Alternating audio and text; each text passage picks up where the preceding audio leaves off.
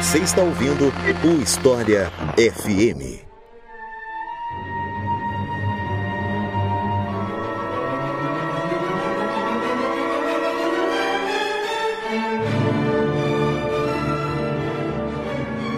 Nazismo e socialismo, ou fascismo e comunismo, ou qualquer variação disso que você conseguir pensar, é o tema de hoje do História FM. Eu sou Iclis Rodrigues e para falar sobre essas comparações e sobre as equivalências que fazem entre essas ideologias, eu convidei mais uma vez aqui no História FM Damian Nello, a quem eu passo a palavra para se apresentar para vocês. Então, Damian, seja muito bem-vindo, fique à vontade para se apresentar para o pessoal. Então, ouvintes, é... muito obrigado, Iclis, e todos que estão acompanhando História FM. Eu me chamo Demian Mello.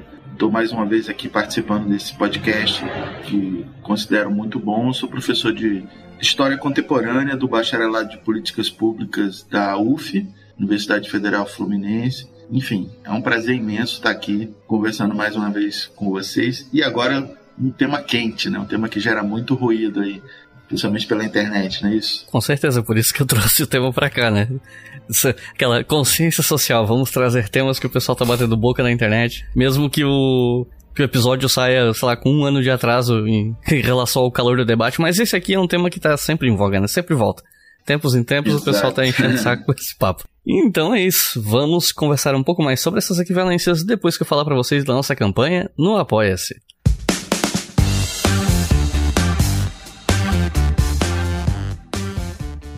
Afinal de contas, é a nossa campanha no Apoia-se que financia esse podcast. E você que está ouvindo agora pode apoiar o nosso trabalho também em apoia.se barra com qualquer valor a partir de dois reais por mês via boleto ou cartão.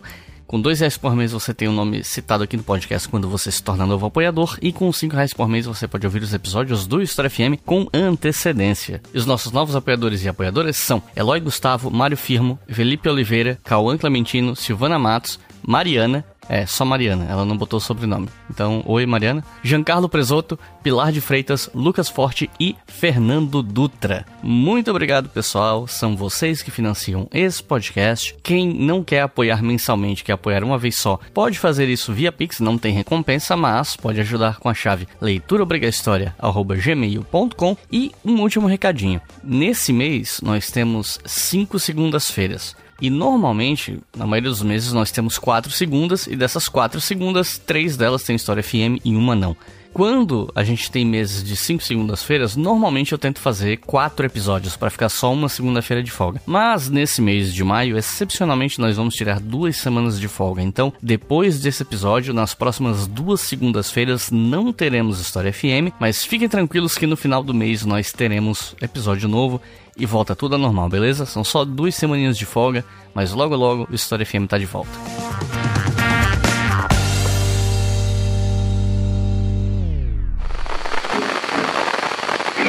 Trata-se, pessoal, de uma falsa simetria. Nazismo e comunismo são ideologias opostas e incompatíveis.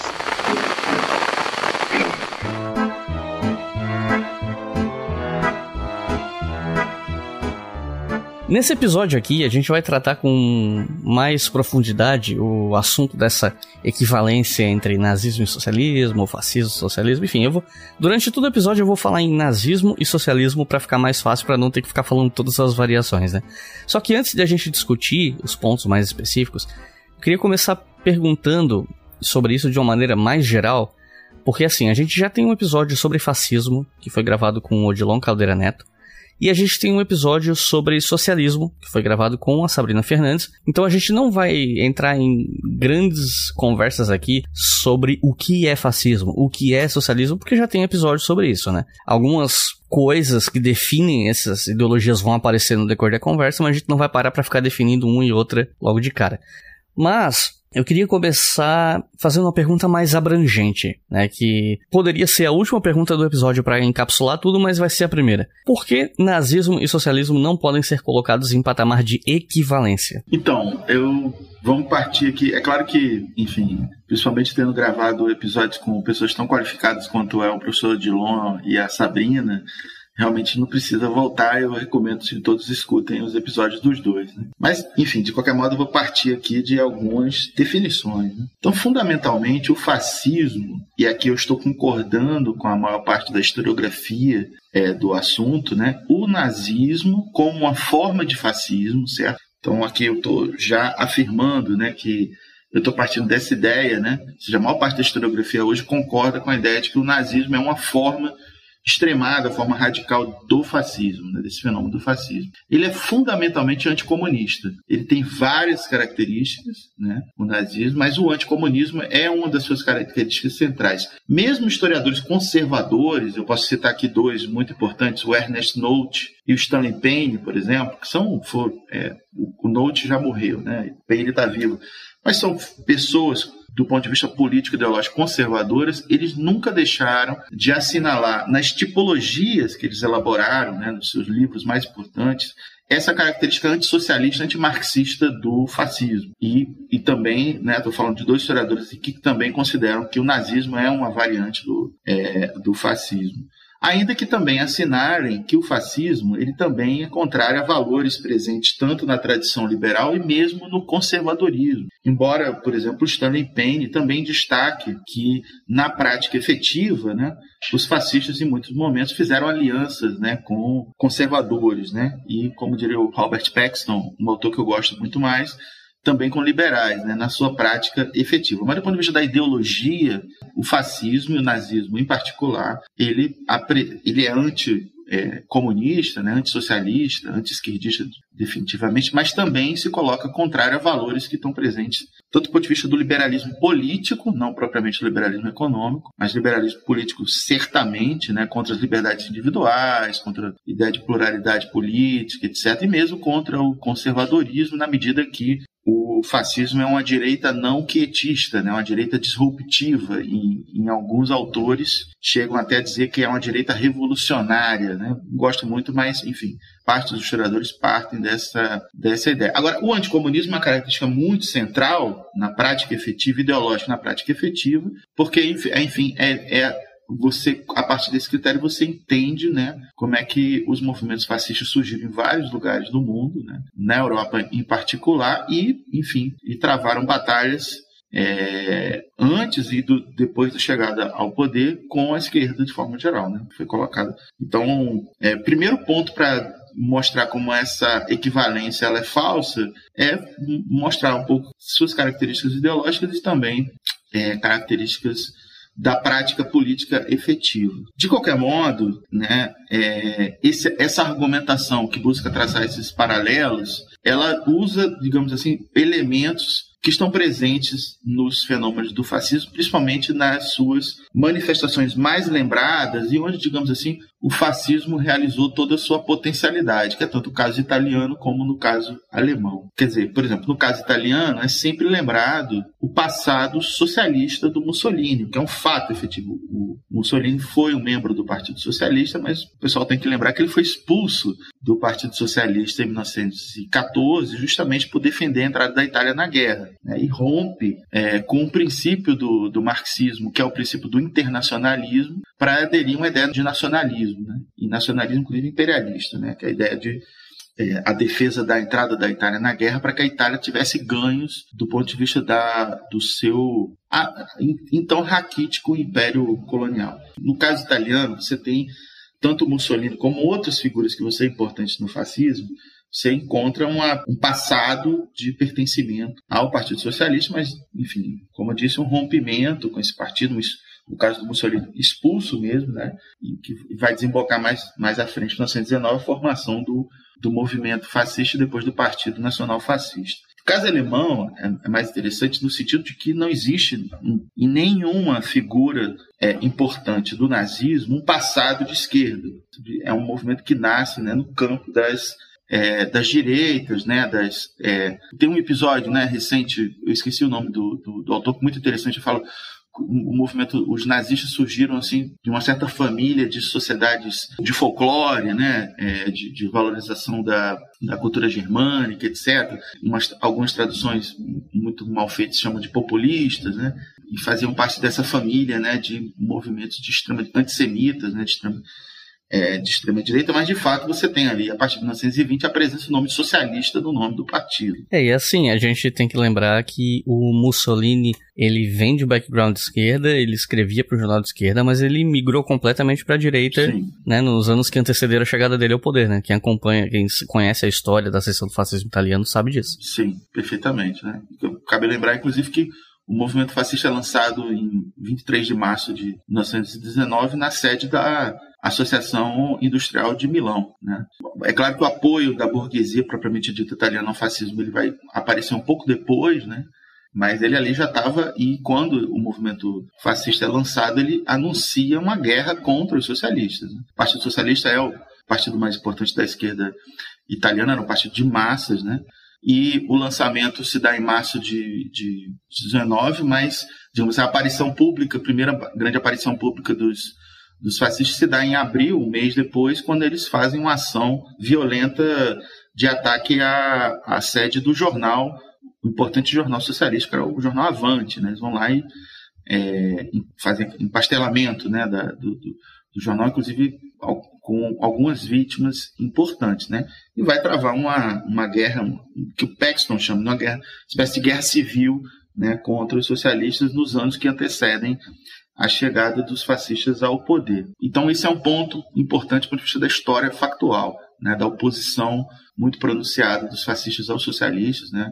E no caso dos, do, dos nazistas, é, o, o que geralmente aparece nesses debates rasteiros, né? Ah, tinha um nome nacional socialista. Né? Isso é uma coisa importante de ser discutida, né? É, porque, em, em, primeiro lugar, é preciso notar que o termo socialismo, socialista, no ambiente cultural alemão, era um termo de disputa. Né? Então, historicamente, a, a palavra socialismo ela, ela, se, ela se cristalizou ao longo da história do século XX como associada à esquerda mas entre o 19 e o 20 as coisas foram um pouco mais nebulosas. Então, eu quero citar aqui algumas fontes importantes para a gente mapear isso. Então, o próprio Manifesto Comunista, se vocês observarem a terceira parte do Manifesto Comunista, do panfleto famoso do Marx e Engels, a terceira parte eles fazem polêmicas com outras correntes anticapitalistas, né? muitas que falavam de socialismo. E a primeira que eles mencionam é o que eles chamam de socialismo feudal, né? que era justamente aquelas figuras né, que se colocavam em oposição ao capitalismo, mas com a nostalgia do mundo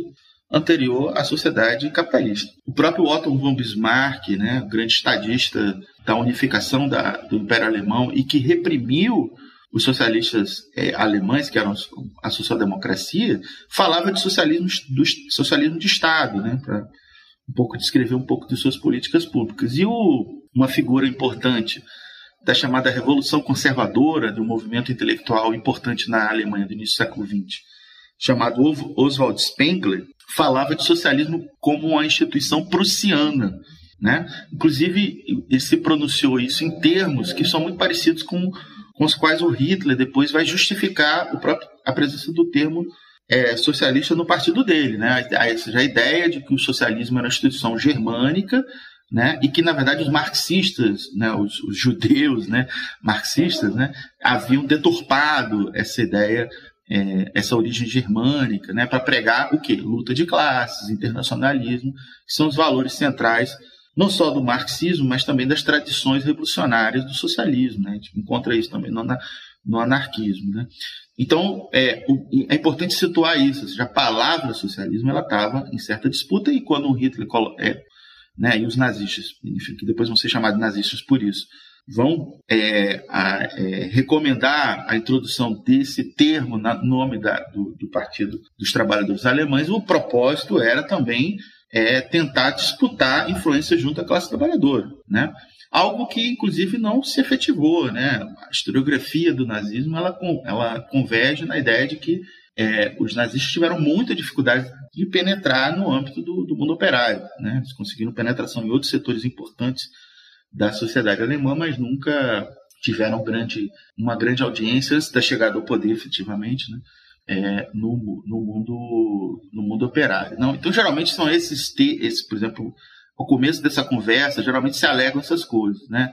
O passado socialista do Mussolini a presença do termo socialista no partido do Hitler, mas são digamos assim, argumentos insustentáveis, né? E não, e não ter um, é, é, ou seja, estudando efetivamente o, o, período, a gente encontra é, é, a razão dessas coisas. Né? E, e, efetivamente, do ponto de vista da prática política, assim, saindo um pouco dessa questão das fontes ideológicas, né, da natureza ideológica do, do fascismo, indo à prática efetiva, né, como é que esses movimentos se formaram e como eles chegaram ao poder, né, acho que é fundamental remeter aqui à obra do grande historiador Robert Paxton, inclusive pelo fato de que é um trabalho é, publicado no Brasil, né, que é possível encontrar, né, os ouvintes encontram esse livro maravilhoso, Anatomia do Fascismo. Nele demonstra que, na prática efetiva, os fascistas só chegaram ao poder porque eles tiveram colaboração de elites tradicionais, né? inclusive de conservadores, de liberais, né? de capitalistas, né? De elites estatais, né? no caso da monarquia é, e do exército italiano, né? dos industriais alemães, da própria establishment político é, da, da Alemanha, dos conservadores alemães. Os fascistas só chegaram ao poder porque tiveram o caminho aberto por essas elites tradicionais. Então, impossível né, olhando a história efetiva, né, ou seja, a história não só da, das fontes ideológicas que formam esse fenômeno, como da prática efetiva né, dos, dos fascistas antes, durante e depois da chegada ao poder, traçar um paralelo entre esse movimento e qualquer coisa que a gente possa definir como esquerda. Né? Por isso que é, digamos assim, um certo consenso na teoria política a enquadramento do fascismo como uma extrema direita, em, algumas, é, em alguns tratados né, sobre teoria política, quase uma espécie de definição do que é extrema-direita. Né? A gente pode, posso remeter aqui a um vídeo maravilhoso que você gravou alguns anos atrás sobre as definições de esquerda e direita, que você trabalha com um texto do grande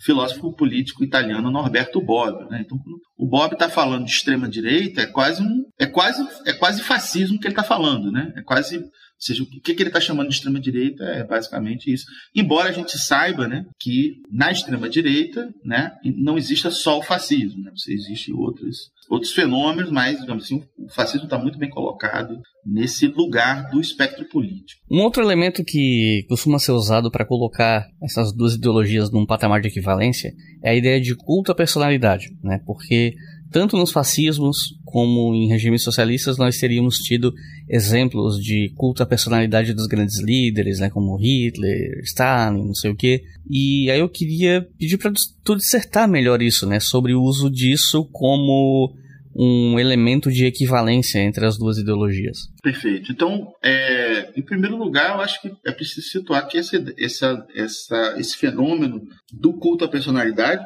primeiro que ele não está presente só nessas experiências do fascismo histórico, nem dos regimes ditos socialistas do século XX. Né? Aí você encontra isso em diversos outros contextos históricos. Né? É, seja, ele remete, é, por exemplo, nos, naquilo que a parte da historiografia chama do populismo na América Latina, Vargas, Perón, né? para a gente ficar só em dois exemplos de coisas que não eram nem fascistas nem socialistas, né, no caso desse. Né. É, mesmo figuras importantes da política do século XX ligado à política liberal, né, das democracias liberais, como o caso do, do Franklin Roosevelt, né, alguns autores fa falam de um certo culto à personalidade a, ao, ao caso deles, é o caso dele também. Então, então o culto à personalidade ele aparece é, de uma forma mais geral, não é característica que particulariza nenhum desses, desses fenômenos. Ele remete a uma manifestação exagerada, aquilo que a sociologia da dominação do Max Weber chama de carisma, né? que é uma característica da política contemporânea, inclusive, ao contrário de algumas leituras apressadas do Weber, né? que às vezes acreditam que isso é uma característica que seria pré-moderna e nada disso que o Weber está falando. Né? Então, esses são, são é, elementos que aparecem de fato nos regimes liderados pelo Hitler e pelo Stalin, mas não os particulariza. Então, eu acho que o ponto é, é esse. E mesmo na, no, nesse tópico né, da, do carisma, né, da liderança, do culto à personalidade des, dessas figuras, para a gente ficar nessa comparação Hitler e Stalin, as próprias características carismáticas dos dois são muito distintas. Né? O grande historiador do mundo soviético, Moshe Levin, por exemplo, ele chama atenção para o fato de que o, o que se pode considerar de carisma do Stalin é o exato oposto, ele diz isso, né? É o exato oposto do carisma weberiano, né? É muito diferente do caso é, alemão, né? E isso em, em, concordância com outro grande especialista no, no, nazismo, que é o Ian Kershaw, né? né? Que, pelo contrário, é, encontra no Hitler quase com a realização desse tipo ideal weberiano no que se refere a a liderança carismática. Né? Então, são coisas né, é, que estão presentes em vários fenômenos políticos do mundo contemporâneo né, que não particularizam nenhum deles. Né? Sempre essas tentativas de comparar e dizer que é quase tudo a mesma coisa, eles pescam características particulares externas desses fenômenos para dizer que é que são parecidos. Mas quando você vai estudar, estudar a história efetiva, você desconstrói isso com alguma facilidade. Né? 1951. A filósofa Hannah Arendt publica o livro As Origens do Totalitarismo, que até hoje é um dos livros mais utilizados para se forçar uma equivalência entre o nazismo e o socialismo.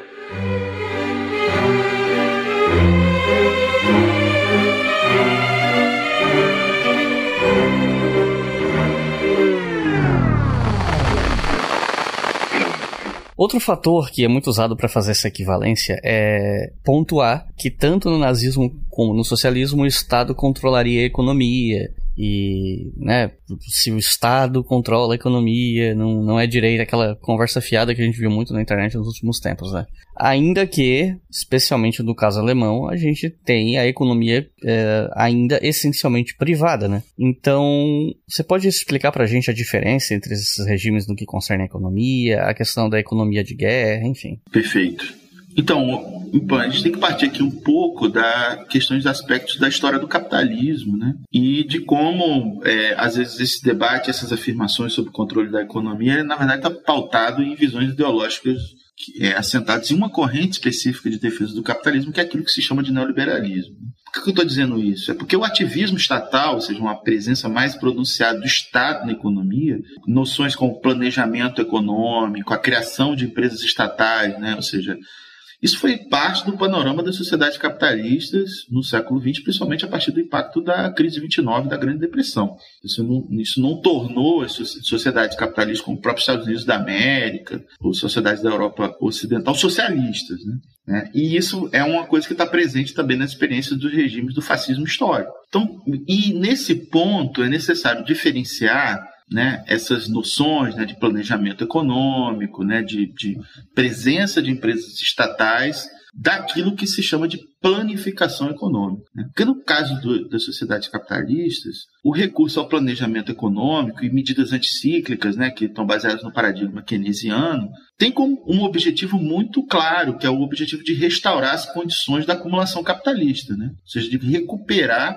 as condições da rentabilidade das empresas capitalistas. Né? Esses são os objetivos que, que são almejados. Né? Então, como você corretamente assinalou, o caso da economia nazista, né? inclusive tem um episódio do História FM excelente sobre esse, esse tópico né, recente, a economia continua funcionando fundamentalmente baseada na noção de propriedade privada. Né? É, ou seja, não existe um, uma ideia de expropriação do capital né, na, no, na experiência é, é, nazista. Né? Não é por acaso que os grandes grupos econômicos, né, seja no setor industrial, na indústria siderúrgica, né, na indústria química, no sistema bancário, apoiaram o regime nazista porque lucraram muito com ele. Né? Então, isso é muito diferente da noção de planificação econômica porque ela está baseada em um outro princípio, que é o princípio de superação da propriedade privada como forma de regulação da reprodução social. A intenção há um longo debate, né, inclusive entre é, intelectuais marxistas, sobre a efetividade disso. Né? Mas, de qualquer modo, a intenção da planificação econômica é justamente criar um outro tipo de automatismo de reprodução da sociabilidade que não está baseado na lógica da mercadoria, na lógica do valor, da valorização do valor, fundamentalmente da acumulação capitalista. É criar uma outra forma de, de, de sociabilidade, né? enquanto que as economias dos regimes fascistas não buscaram isso, né? No entanto, que foram apoiadas, foram apoiadas pelos capitalistas dos seus respectivos países e não só dos seus respectivos países, né? A, é, é conhecida, né? A simpatia que o nazismo, por exemplo, despertou entre figuras de proa do capitalismo, como Henry Ford, né, que era um antissemita, né, e que teve grandes simpatias, né, pelo Hitler. Então, é, são comparações, né, que, que partem de visões simplificadoras e, evidentemente, mistificadoras sobre como funciona o capitalismo, né? E, é, por exemplo, parte de ideias que são, é, são bastante, digamos assim, falsas, né? De que o Estado é uma coisa que se opõe, né, ao, aos interesses do, do, é, do capital, né? Ou seja, e isso não se efetiva, né? Ou seja, que a gente tem entrado em outra época histórica, né? a partir dos, na história do capitalismo, a partir dos anos 70, principalmente 80, né, com a vigência do paradigma neoliberal, que está baseado nessa ideia de retirar o Estado de, né, de, de, da intervenção direta em aspectos de regulação econômica, isso não faz com que o resto da história é, do século XX, onde o, o estatismo e a participação mais pronunciada do Estado na economia tenham, dado, tenham sido sinônimo de qualquer coisa fora do capitalismo. Então, eu acho que tem uma questão aí que está baseada na intencionalidade desses procedimentos, né? Quais são os objetivos alcançados, né? Ou seja, a ideia, né, utópica, né, do comunismo é a ideia de uma sociedade sem propriedade privada. E o socialismo seria uma sociedade de transição, então essa coisa da da administração pública né, da economia, né, a partir da, da, da, figura do Estado como procedimento é, de transição, com o objetivo efetivamente de abolir a propriedade privada e criar um outro tipo de regulação social. Isso é muito diferente do Estado ter um papel ativo para salvar os interesses dos próprios capitalistas,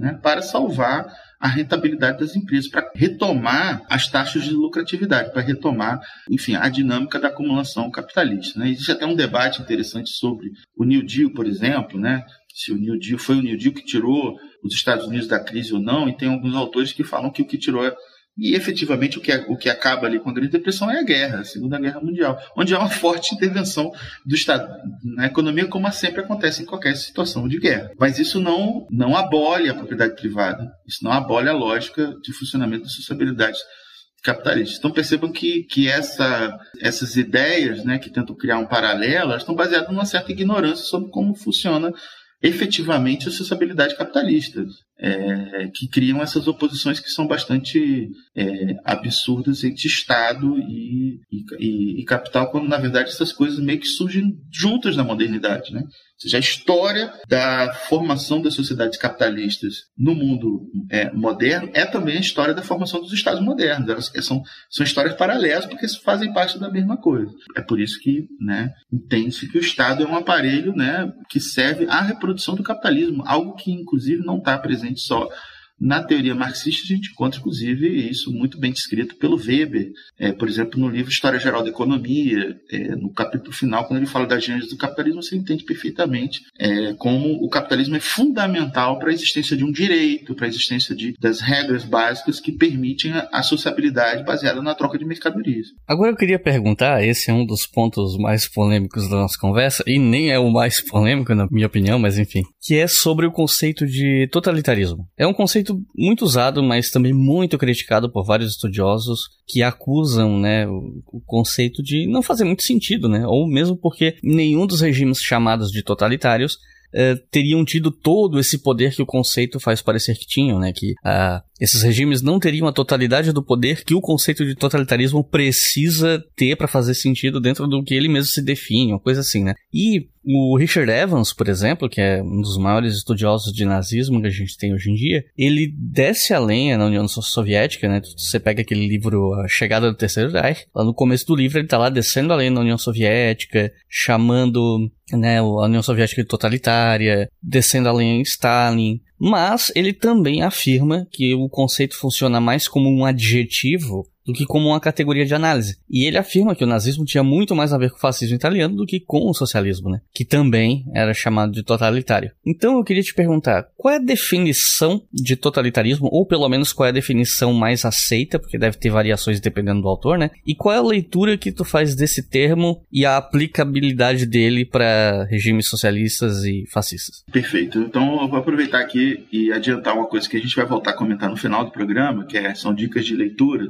E já vou fazer uma propaganda de um livro que vai ser lançado nos próximos meses, de um grande historiador italiano chamado Enzo Traverso, que sobre a história do conceito de totalitarismo, e eu tive inclusive o prazer de escrever o pós-fácil desse, desse, desse livro. Então, Traverso ele faz um, uma retomada da história dessa noção de totalitarismo. Ele mostra, por exemplo, que o termo surge dos opositores do fascismo italiano, né? Jorge Amêndola, né, Lélio Basso, que era um socialista, Jorge Amêndola um liberal, né, é, que estão é, basicamente dizendo que o, o que Mussolini está implantando na Itália é uma retomada do absolutismo, né, é, já que um, um aspecto antiliberal pronunciado do, do, é, do fascismo é que ele vai abolir a noção de divisão dos poderes, né? E, e, por aí vai, né?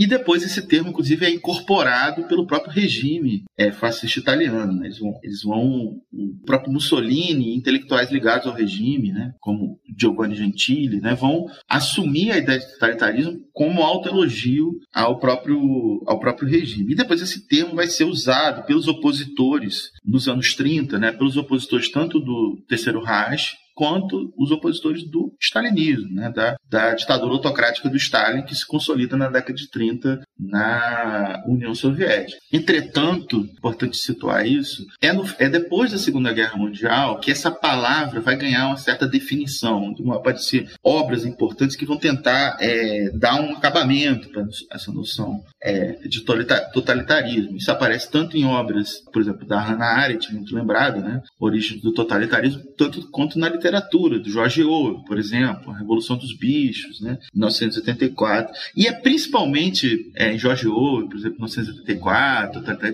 que aparecem essas noções, e também na, na ciência política daquelas figuras muito comprometidas com o establishment da Guerra Fria nos Estados Unidos, como Brzezinski, Carl Friedrich, né, e, e mesmo do anticomunismo francês, né, como o caso do Raymond Aron, né, que vão ser os intelectuais que vão, digamos assim, dar esse acabamento da noção de totalitarismo que tem um viés é, bastante anti, anticomunista, né? Que basicamente o que, é que esses, esses caras fazem? Eles tentam juntar é, os inimigos da Segunda Guerra Mundial, né, os inimigos de ontem, com os inimigos do momento da Guerra Fria, que era é, a União Soviética. E a fragilidade dessa, dessa noção está justamente em criar né, uma imagem de uma sociedade completamente controlada né, por um partido único, por uma liderança é, carismática, por um Estado que controla todos os aspectos da vida daquelas populações que vivenciaram a experiência sobre, sobre esses regimes e colocam, né, digamos assim, um paralelo entre experiências que na história do século XX compuseram campos opostos, né, de experiências históricas, por exemplo, é, por mais que eu seja crítico da, do modelo soviético, a União Soviética surge de um processo revolucionário, de uma revolução efetiva, enquanto que os fascismos são fenômenos da contra-revolução. Né? Então, basicamente, essa teoria, que é uma teoria liberal do totalitarismo, ela coloca um sinal de igual entre, entre essas coisas. Então, é por isso que é, é, uma, é mais uma palavra de combate, é mais, como o Richard Evans coloca muito mais, é mais um adjetivo, né? e menos uma categoria de análise. Inclusive porque, é, do ponto de vista dos estudos, né? do campo, é, por exemplo, na, na historiografia do fascismo, né? é cada vez mais presente, por exemplo, isso aparece no, no livro que eu já mencionei, do Paxton, que é um livro de 2004, né, no do fascismo de 2004, mas essa, essa tendência se confirma até agora né, na historiografia dedicada ao fascismo, e aí eu remeto ao excelente episódio gravado pelo professor Fábio Bertonha, por exemplo, sobre a Itália fascista, como o o, poder político no fascismo histórico ele não estava completamente concentrado na mão do partido de jeito nenhum. Né? Ou seja, como o poder político é, efetivo no, no regime fascista italiano, por exemplo, ele ainda era dividido entre o, a liderança carismática do, do Mussolini, que em certo sentido esvaziar, esvaziou em certos momentos para a consolidação da sua ditadura a própria máquina do partido fascista, mas também o aparelho da burocracia de Estado, a monarquia, o exército, os capitalistas. Né? Ou seja, você não tem esse controle completo da, da, da sociedade. E mesmo no nazismo. Né? Tem um trabalho que é pioneiro no debate sobre esse assunto, que é do Franz Neumann, que é o Benremont, que é um trabalho que ele escreveu ainda no contexto da Segunda Guerra Mundial, né? é, onde ele mostra como o poder efetivo na sociedade do Terceiro Reich era dividido entre o partido nazista, mas também a burocracia de Estado, particularmente pelo Exército, pelos capitalistas, ou seja, onde não havia essa concentração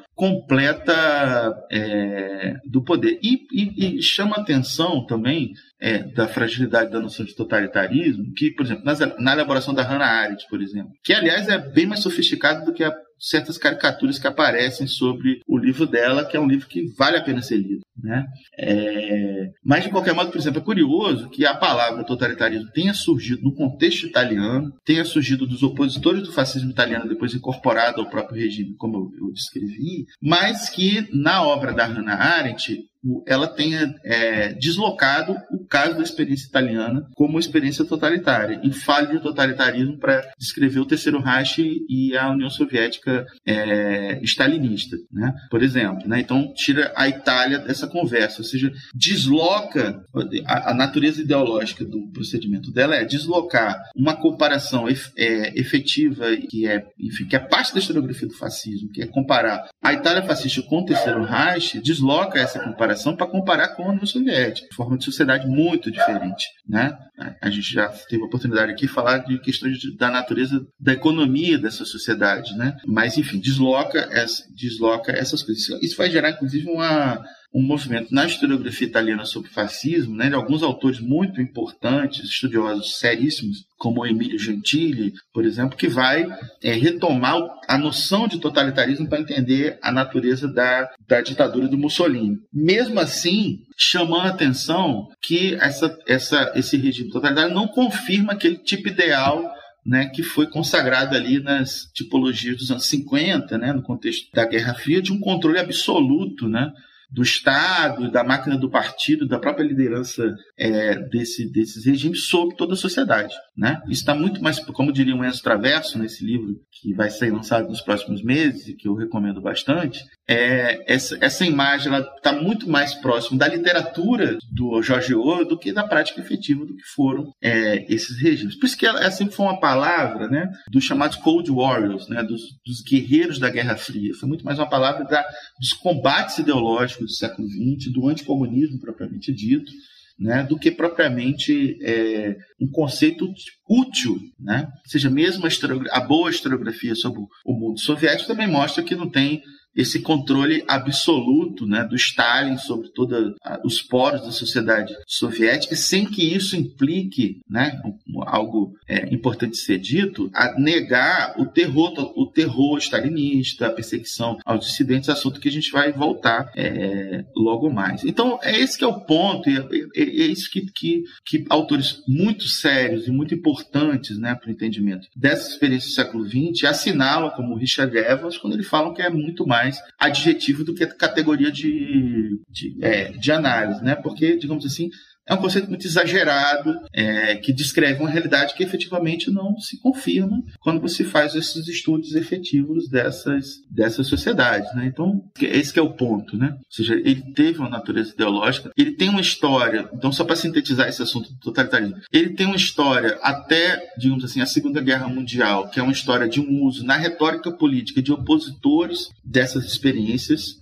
né, do, no século XX, tanto do, dos regimes fascistas quanto é, do mundo soviético, mas depois, é importante situar isso, isso é muito é diferente daquilo que vai ser sistematizado por toda uma, uma literatura de natureza liberal né, com o sentido propriamente anticomunista, né, de colocar um sinal de igual. Ou seja, é praticamente o início desse papo da nossa conversa de hoje. Né? Essa, essa, pretensão de colocar esses paralelos, né, dizer que é basicamente tudo a mesma coisa, então no final das contas a visão, a visão liberal parece que é uma visão das coisas normais, das coisas lindas, maravilhosas, né, e todo o resto que destoa é totalitarismo, né, e, é, e por aí vai. Né? Então, esse uso sistemático né, com esse viés anticomunista é uma coisa ali do contexto propriamente dito é, da Guerra Fria. Por isso que de tempos em tempos essa palavra sofre é, críticas bastante contundentes e, e, que mesmo a historiografia que eventualmente trabalhe e que use a noção de totalitarismo faz essas ressalvas, tanto como essa que o Evans faz nesse livro, como essa que eu mencionei também, do próprio Emílio Gentili, que é um dos mais importantes historiadores do fascismo é, italiano, que recupera a noção de totalitarismo, mas também, digamos assim, complexificando é, a natureza desse processo, desse, dessa palavra, né? Ou seja, fugindo um pouco dessas imagens que são mais condizentes com, digamos assim, com a imaginação literária de um Jorge Orwell do que da história efetiva. Esse é o ponto. The explanation of this comparison or even of this assimilation between communism uh, and fascism uh, this explanation is not philosophical and not historical, is only uh, immediately political and ideological.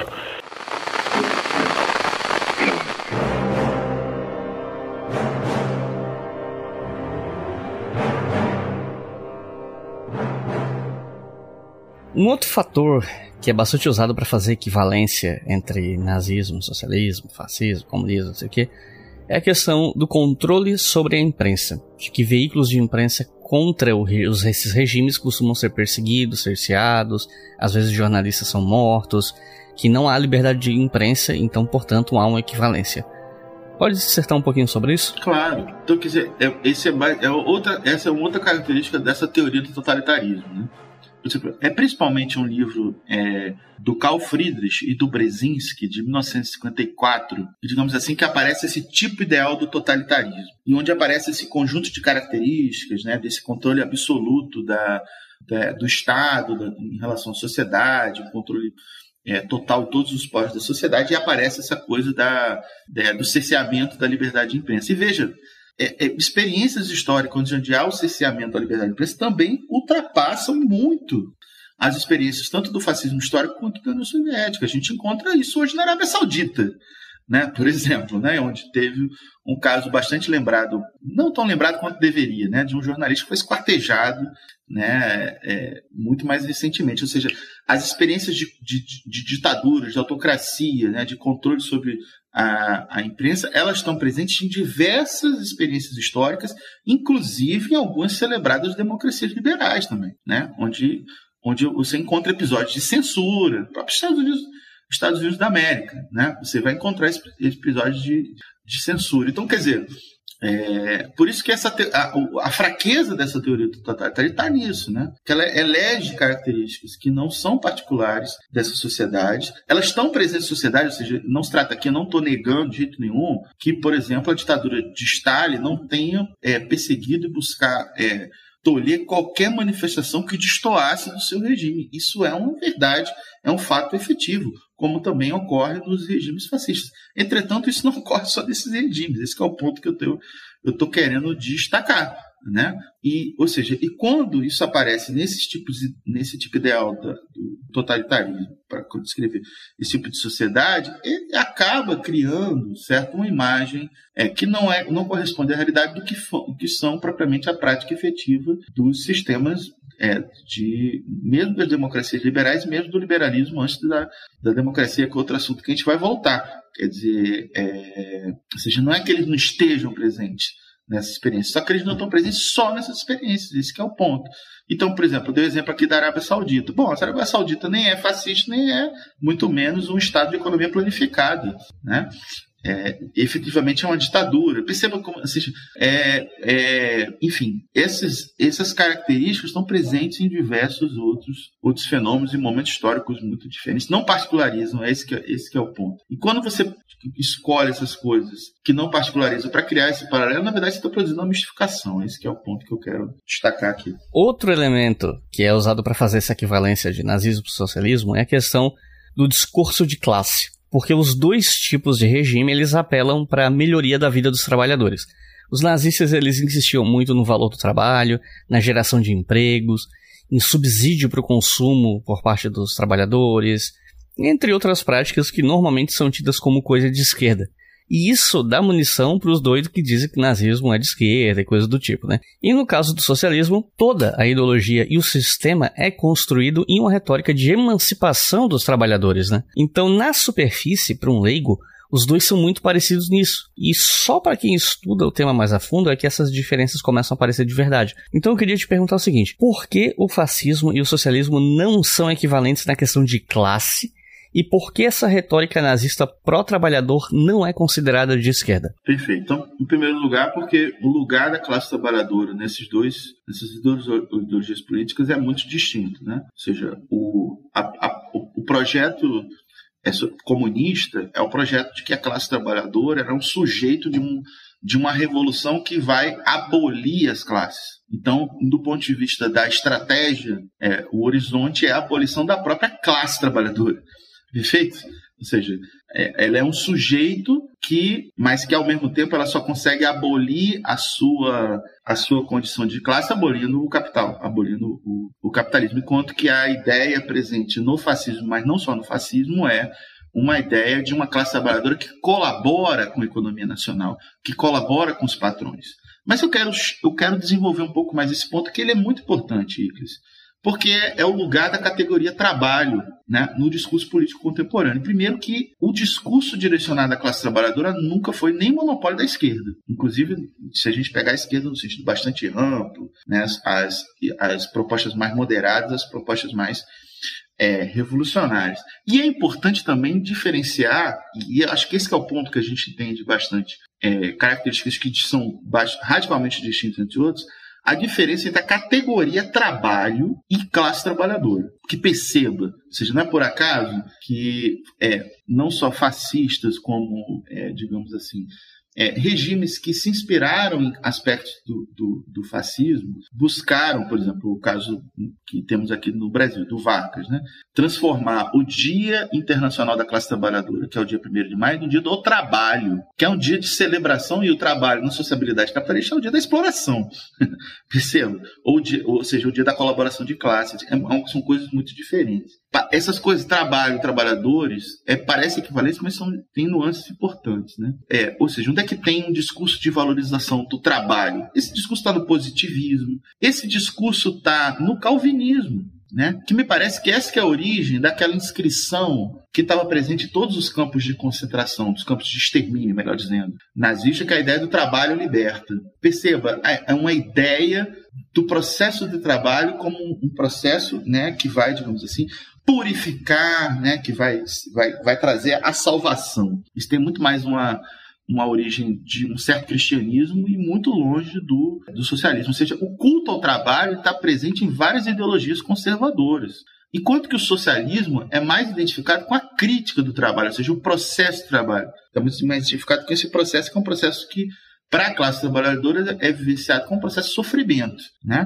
Mesmo na matriz católica, o trabalho né, aparece como uma espécie de danação, né? como parte de um destino da humanidade após a queda do paraíso. Né? Não por acaso que na obra maravilhosa do Edward Thompson sobre a formação da classe trabalhadora é, na Inglaterra, a parte dedicada ao tema da exploração, ele, ele, o subtítulo seja A Maldição de Adão, que é justamente a questão da queda, né? Vai ganhar agora o pão com o suor do seu próprio rosto. Então a ideia de trabalho, mesma origem da palavra trabalho que está ligado a um termo latino que é tripalium, que tem a ver com instrumentos de tortura. É na ética protestante que vai ter essa valorização do trabalho, não da classe trabalhadora, perceba, do trabalho, entendido como uma certa espécie de manifestação da eleição, né, do povo eleito, etc. Então, essa ética do trabalho, essa ética positiva do trabalho, ela está ela tá presente em várias ideologias capitalistas modernas. Por exemplo, no liberalismo. É o liberalismo, ao contrário de, do que esses liberais de internet acreditam, é o liberalismo que funda a ideia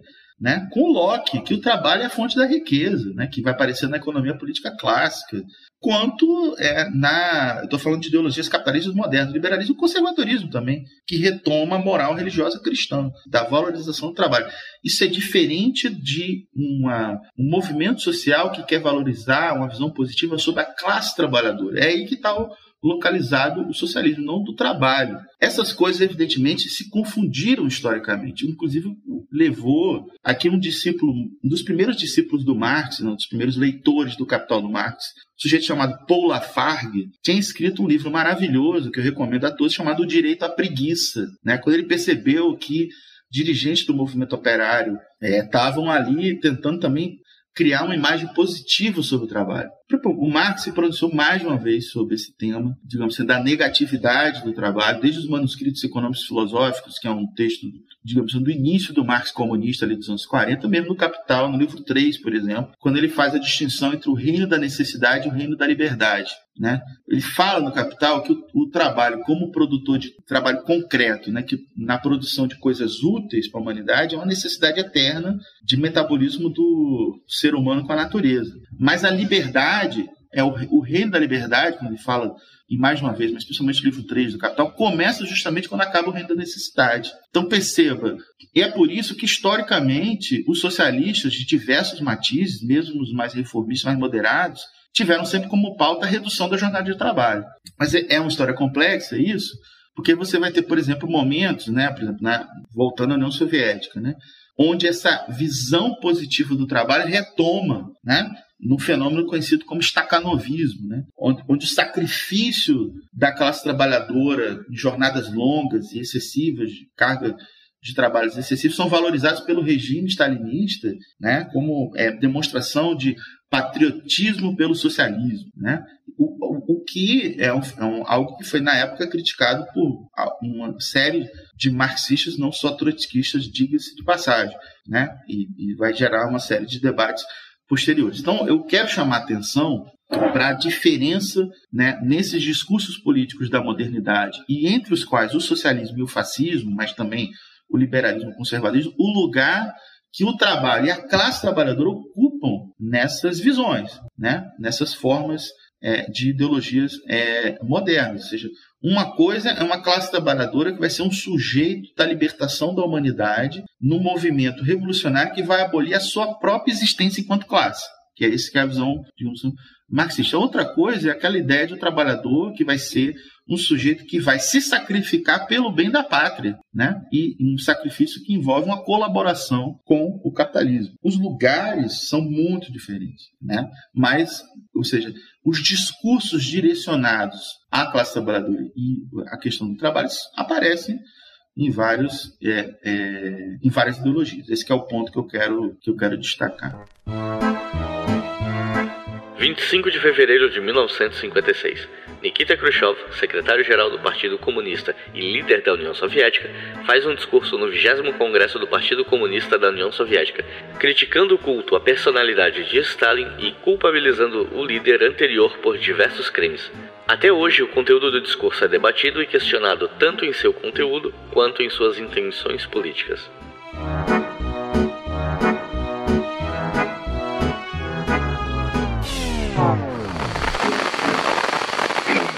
Um ponto que, que é bem importante, que a gente não pode deixar de tratar, é o seguinte: uh, muitas ditaduras de direita são chamadas de fascista, muito mais como adjetivo, como categoria de análise. Mas às vezes o pessoal usa como categoria de análise mesmo, né? De falar que ditadura X é fascista, todo mundo é fascista. E os estudiosos do fascismo normalmente eles criticam esse, essa banalização do termo por uh, discutir que o fascismo é uma coisa mais específica. E um dos elementos que eu mais vejo sendo usados por especialistas para criticar o uso do fascismo para qualquer coisa é o argumento de que regimes fascistas eles têm no seu âmago, no seu cerne, a mobilização de massas. E aí eu queria te perguntar o seguinte: no socialismo, a mobilização de massa também não é um elemento? Sendo um elemento ou não no socialismo, no que que isso se diferencia da mobilização mobilização de massas no fascismo. Você consegue explicar melhor para a gente essa questão? Em primeiro lugar, pensar a questão que, é, de fato, né, ou seja, uma característica presente nos regimes fascistas,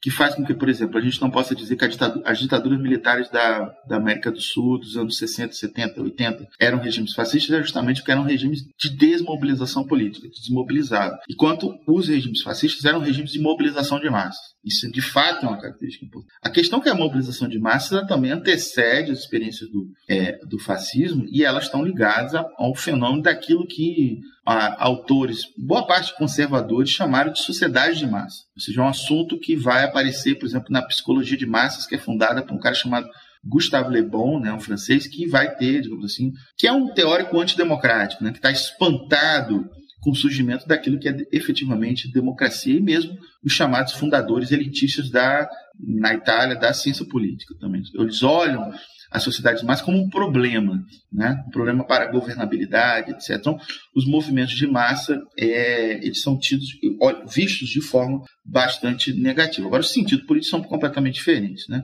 De qualquer modo, isso tem a ver com a questão da história da democracia, né? porque ao contrário, digamos assim, das metanarrativas liberais, as democracias não são o resultado lógico do desenvolvimento da tradição liberal, inclusive porque muitos liberais se opuseram, por exemplo, a extensão do sufrágio universal.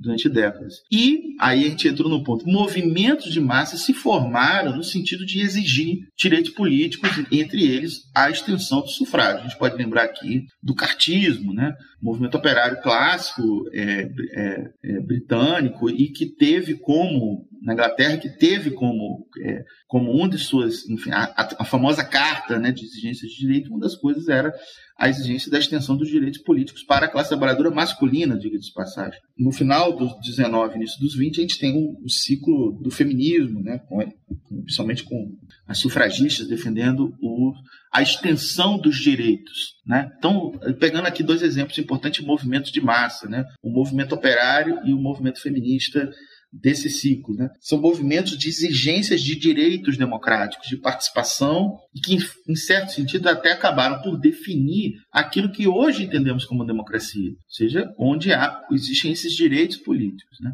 E é importante situar isso porque, historicamente, as direitas, nesse contexto histórico, do 19, do 20, elas se identificaram pela alergia, pela oposição a, extensão desses direitos. E daí a singularidade do fascismo no campo das direitas, porque vai ser a primeira direita de massas, né? Mas na direita de massas, que, que digamos assim, que, ou seja, que é ao contrário dos conservadores históricos, né? Busca mobi fazer mobilização de massas para atingir seus objetivos políticos.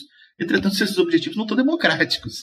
Né? São objetivos de construção de um regime, aí a gente pode chamar de totalitário, ditatorial, etc., que vai acabar com as liberdades democráticas. Então, primeiro, que é importante, eu estou fazendo toda essa retomada para a gente se entender, ou seja, que não basta descolar esses termos, mobilização de massas, dos contextos históricos específicos para a gente fazer paralelos entre esses movimentos. Eles são completamente diferentes, são muito distintos. Então, e outra coisa, né? Ou seja, a mobilização fascista, ela está inspirada não só em objetivos ditatoriais, né? ou seja, ela, ela se faz no sentido de tolher os direitos, no caso do fascismo italiano, os objetivos iniciais do, do movimento fascista era, era basicamente a liquidação não só do Partido Socialista, mas toda a rede de sociabilidade criada pelo Partido Socialista, que é um dos maiores partidos de massa do mundo, né, que tinha uma série de instituições na sociedade italiana, né, que se multiplicaram, clubes culturais, né, a própria imprensa, etc., são todos dizimados pela violência é, fascista, como é também uma mobilização que teve mais. Qual é, qual é, a inspiração principal? A mobilização militar da guerra, da guerra mundial. Embora, digamos assim, os fascistas históricos eles buscassem mimetizar aspectos presentes no movimento operário. Né? Por exemplo, a própria organização em forma de partido, a tentativa de conquistar sindicatos né, de forma violenta, etc., é, de ter uma imprensa, de, ou seja, o, o fascismo italiano que surge desse movimento, digamos assim, violento, de contra-revolução, é, que vai liquidar com o Partido Socialista, ele depois, na sua ditadura, ele vai querer reproduzir uma série de instituições que vão substituir né, aquelas que os socialistas italianos tinham criado, inclusive criado, que nunca, nunca chegaram no poder. Né? Então vai ter os sindicatos fascistas, vão ter aquelas instituições que organizam o tempo da vida fora do trabalho, que inclusive não é uma inovação é, fascista, porque o, o Fordismo é, estadunidense também receitava esse tipo de coisa, mas tem um aspecto diferente.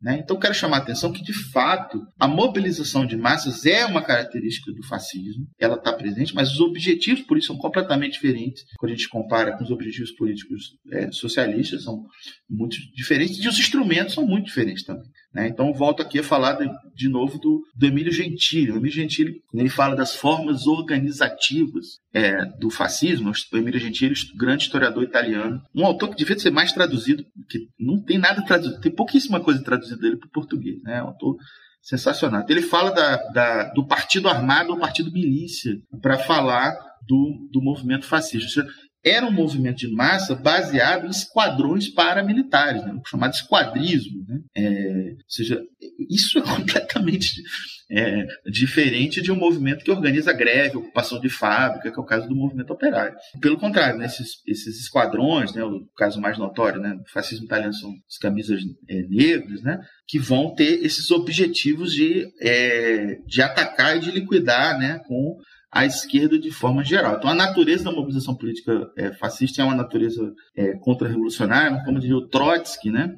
É, é uma, uma contra-revolução que age de baixo para cima, porque mobiliza os setores populares, inclusive, para operar esse processo de ataque, né, esse processo de liquidação dessas é, organizações do movimento operário é, de forma geral. Então é isso, esse é o ponto que, que eu acho que é o ponto que a gente está tá repetindo aqui bastante no, no programa, é que a gente não pode descolar esses aspectos, censura a imprensa, né, é, líder carismático, culto à personalidade. Se a gente, se a gente descola esses elementos do, do, da prática efetiva, né, do, da inserção que essas coisas aparecem na história efetiva, a gente não entende e que é, cria paralelos que, que acabam produzindo mais uma mistificação é, ideológica do que um entendimento propriamente do que foi é, a experiência do fascismo histórico e do que foi a experiência do, dos socialismos no século XX, né? Ou seja, os sentidos ideológicos são muito, muito diferentes, né? Se você quiser colaborar com o História FM, você pode fazer isso via Pix, usando a chave leituraobrigahistoria@gmail.com. E assim você colabora para manter esse projeto educacional gratuito no ar.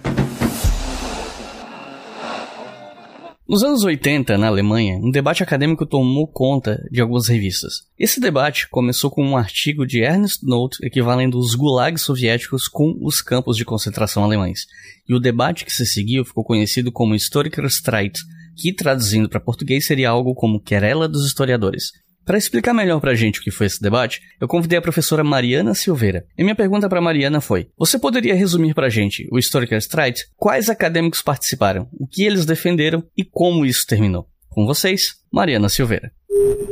Muito obrigada, Iclis, pelo seu convite. É um prazer enorme poder compartilhar com as e os ouvintes do História FM algumas reflexões sobre essa questão tão importante e relativamente pouco conhecida no Brasil, inclusive pela relação que ela tem com um dos conceitos que vem sendo fortemente mobilizados nas discussões contemporâneas, o conceito de usos do passado. Refletir sobre a Historiker Streit me parece particularmente pertinente hoje, porque ela é ilustrativa de como as manipulações da história nem sempre se dão por meio de falsificações grosseiras. Como você próprio apontou na pergunta, a controvérsia em torno dos trabalhos de Ernst Nolte foi, em grande medida, um debate sobre a comparabilidade ou como diriam alguns dos opositores de Nolte, a incomparabilidade do Holocausto. Também é interessante recordar que a expressão passado que não quer passar que ganhou muitas apropriações historiográficas e pautou uma miríade de debates sobre trauma, memória e reparação em processos como as ditaduras militares latino-americanas e o apartheid sul-africano, foi parte do título do artigo de Nolte, que costuma ser identificado como ponto de partida da querela. Os embates da Historiker Streit se voltaram fundamentalmente ao significado histórico e à atribuição de responsabilidades pelo Holocausto. Estava em debate se os assassinatos em massa teriam sido um ato anômalo de um pequeno grupo de criminosos ou a culminação de questões estruturais da sociedade alemã e mesmo da trajetória da Europa de forma mais ampla. É preciso, primeiramente, situar essa grande controvérsia pública em meio aos impasses e aos dilemas do delicado processo de construção, ou talvez seja melhor dizer, de reconstrução, nacional de uma Alemanha cuja unificação parecia cada vez mais próxima uma Alemanha que precisava interrogar e ressituar o seu lugar no mundo, o que fazia da memória do nazismo algo incontornável. Há, inclusive, estudiosos que questionam a denominação querela dos historiadores. Tanto porque figuras com formações muito mais variadas se envolveram no debate, quanto porque se tratava de uma discussão de forte fundo político e que se deu sobretudo na grande imprensa.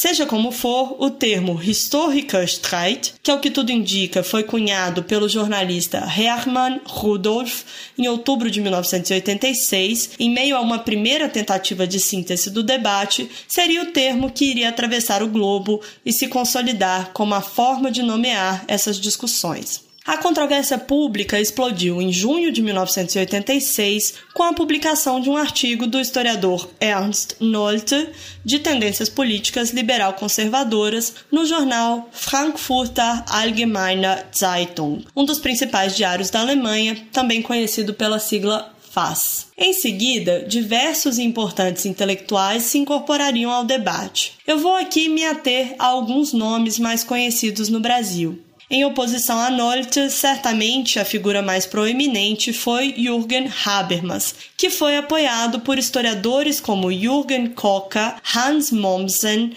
Wolfgang Mommsen, Hans Ulrich Wehler, que procuraram justamente fornecer embasamentos históricos ao embate de Habermas com Nolte. Entre os que se alinharam a Nolte ou que também foram alvo de críticas estiveram figuras como Klaus Hildebrand, Joachim Fest e Thomas Nipperdey, muitos deles reivindicando o postulado da liberdade da pesquisa para justificar seus posicionamentos. Uma parte da bibliografia chama a atenção para como as mulheres foram fortemente subrepresentadas, e há quem chegue a qualificar a controvérsia como uma disputa entre homens mais velhos. A grande maioria dos envolvidos havia nascido entre o final dos anos 1920 e o início dos anos 1930. Eram, portanto, crianças quando Hitler chegou ao poder e adolescentes ao fim da Segunda Guerra. Figuras da extrema-direita ou da extrema-esquerda tiveram pouquíssima re ressonância. A interpretação dominante é de que a Historiker Streit foi, acima de tudo, um embate entre posições liberal-democratas. Entre as questões centrais que estavam em jogo, podemos listar a busca por uma identidade nacional da Alemanha Ocidental, o lugar do nacionalsocialismo na história alemã e as disputas pelo poder daquele momento que se davam entre centro-esquerda e centro-direita. O professor Temístocles César, em um capítulo de livro intitulado Tempo Presente e Usos do Passado, publicado em 2012, chamou a atenção para como o ponto de partida do argumento de Nolte foi a constatação de que o Terceiro Reich havia acabado há 35 anos, mas ainda estava bem vivo.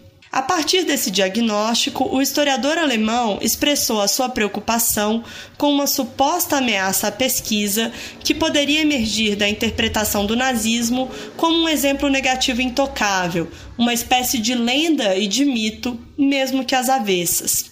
Esse posicionamento se associava a intervenções públicas anteriores de Nolte, como um artigo veiculado também no FAS em 1980, em que ele clamava pelo fim da instrumentalização política da demonização do nazismo. Em contraponto, Nolte propôs que a ascensão de Hitler ao poder e as atrocidades que se seguiram fossem inseridas em uma perspectiva de longa duração, ou seja, que elas fossem associadas a violências anteriores da história europeia e que fossem também submetidas a um olhar alargado do ponto de vista espacial, olhar esse que submetia o Holocausto à comparação com outros acontecimentos da modernidade. O alvo mais próximo e direto era a experiência bolchevique. Nolte se interrogou sobre se o arquipélago Gulag não seria mais original que Auschwitz e chegou a sustentar que os assassinatos cometidos por motivos de Estado pelo regime soviético poderiam ser o precedente lógico e factual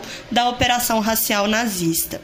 Um dos mais empenhados críticos de Nolte, como eu já sugeri, foi Jürgen Habermas, e talvez em função do amplo reconhecimento com que já contava esse combatente mais à esquerda, a Historiker Streit foi por vezes descrita como uma polêmica entre o historiador conservador e o herdeiro da escola de Frankfurt, embora ela tenha envolvido muitos outros intelectuais. A primeira das intervenções de Habermas foi veiculada em julho de 1986 pelo semanário Die Zeit, com um título que poderia ser traduzido como uma espécie de liquidação dos danos, as tendências apologéticas na historiografia contemporânea alemã.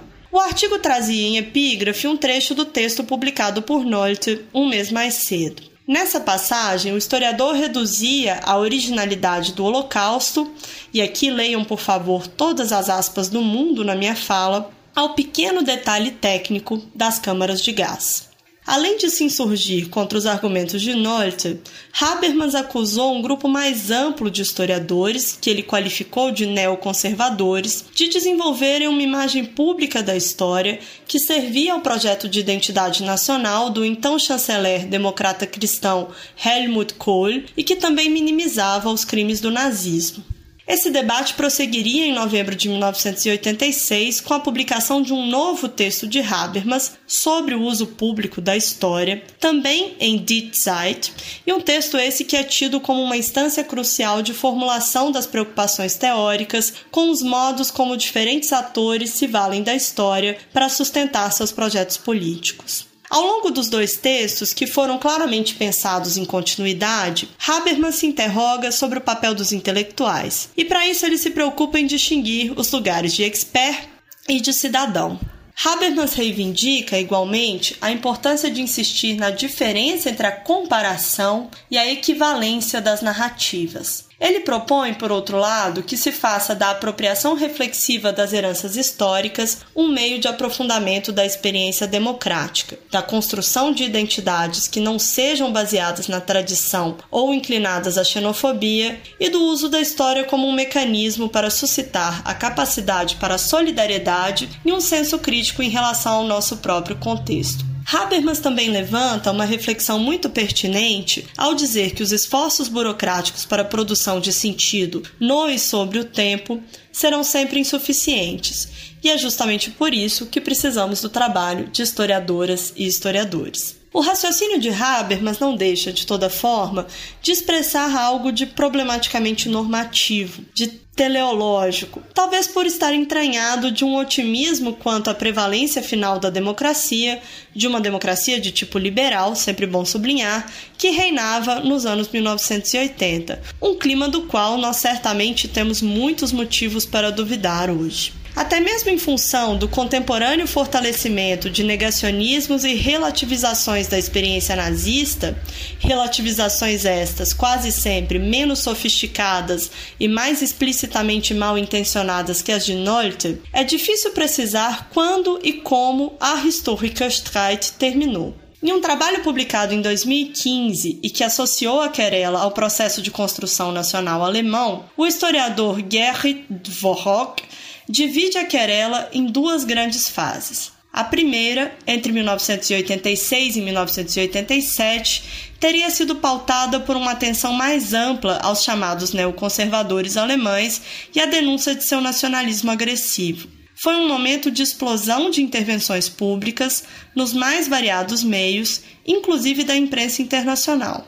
A publicação, em julho de 1987, de uma coletânea de 47 intervenções nos debates marcaria uma inflexão. A partir de então, Ernst Nolte se tornaria o foco das atenções, inclusive a partir da publicação de um volume em que ele respondia aos seus críticos, acusando esses críticos de desenvolverem uma campanha moral.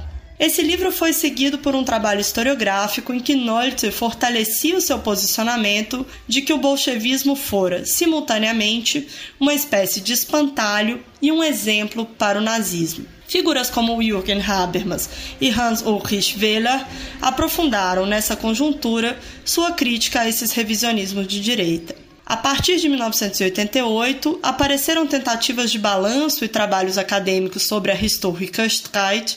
Nolte se tornou alvo de atos de escracho por parte de autonomistas de esquerda e viu inviabilizados alguns planos de palestrar no exterior enquanto Habermas se consolidou como intelectual internacionalmente reconhecido. O cenário político do ano de 1989, marcado pelo acontecimento chave da queda do Muro de Berlim, fez com que a querela dos historiadores saísse de foco. De toda forma, um sinal de que a questão permanece delicada pode ser encontrado na introdução de uma coletânea organizada pelo cientista político Stephen Keilitz em 2008 sob um sugestivo título que poderia ser traduzido como O Presente do Passado, a querela dos historiadores e a política da história alemã, o conjunto de estudos era apresentado ao público com a afirmação de sua preocupação científica e o esclarecimento de que se tratava de uma análise da querela e não de sua continuação. Resta indagar sobre até que ponto de fato é possível sustentar essa posição, é possível se furtar ao caráter político desse debate diante de um tema tão explosivo.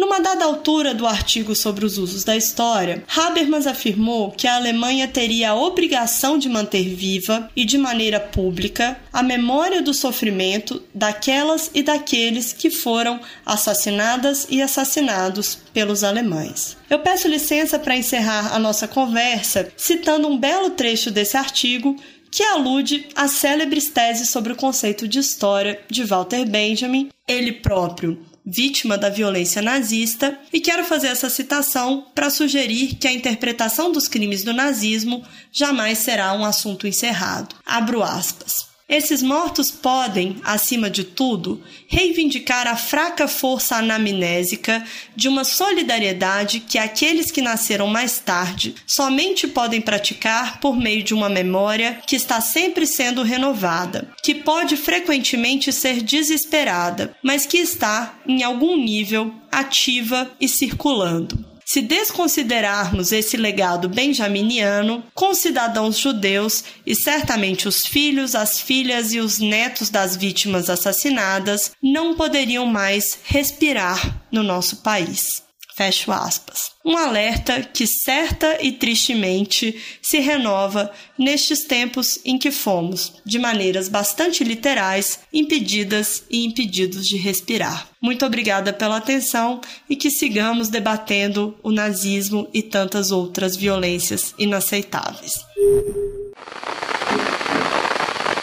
o nazismo é uma ideologia, um corpo ideológico, político ideológico que pressupõe a existência de um ente geneticamente superior ao outro, ou seja, é parte do pressuposto de que existe uma raça superior à outra e de que essa raça ter, ela teria de direitos de senhorio sobre as demais raças inferiores. O socialismo é um movimento oposto a isso. Ele não somente prega, mas como ele trouxe no bojo da sua existência enquanto força política, possibilidades reais de libertação social e de, de emancipação de povos inteiros, né?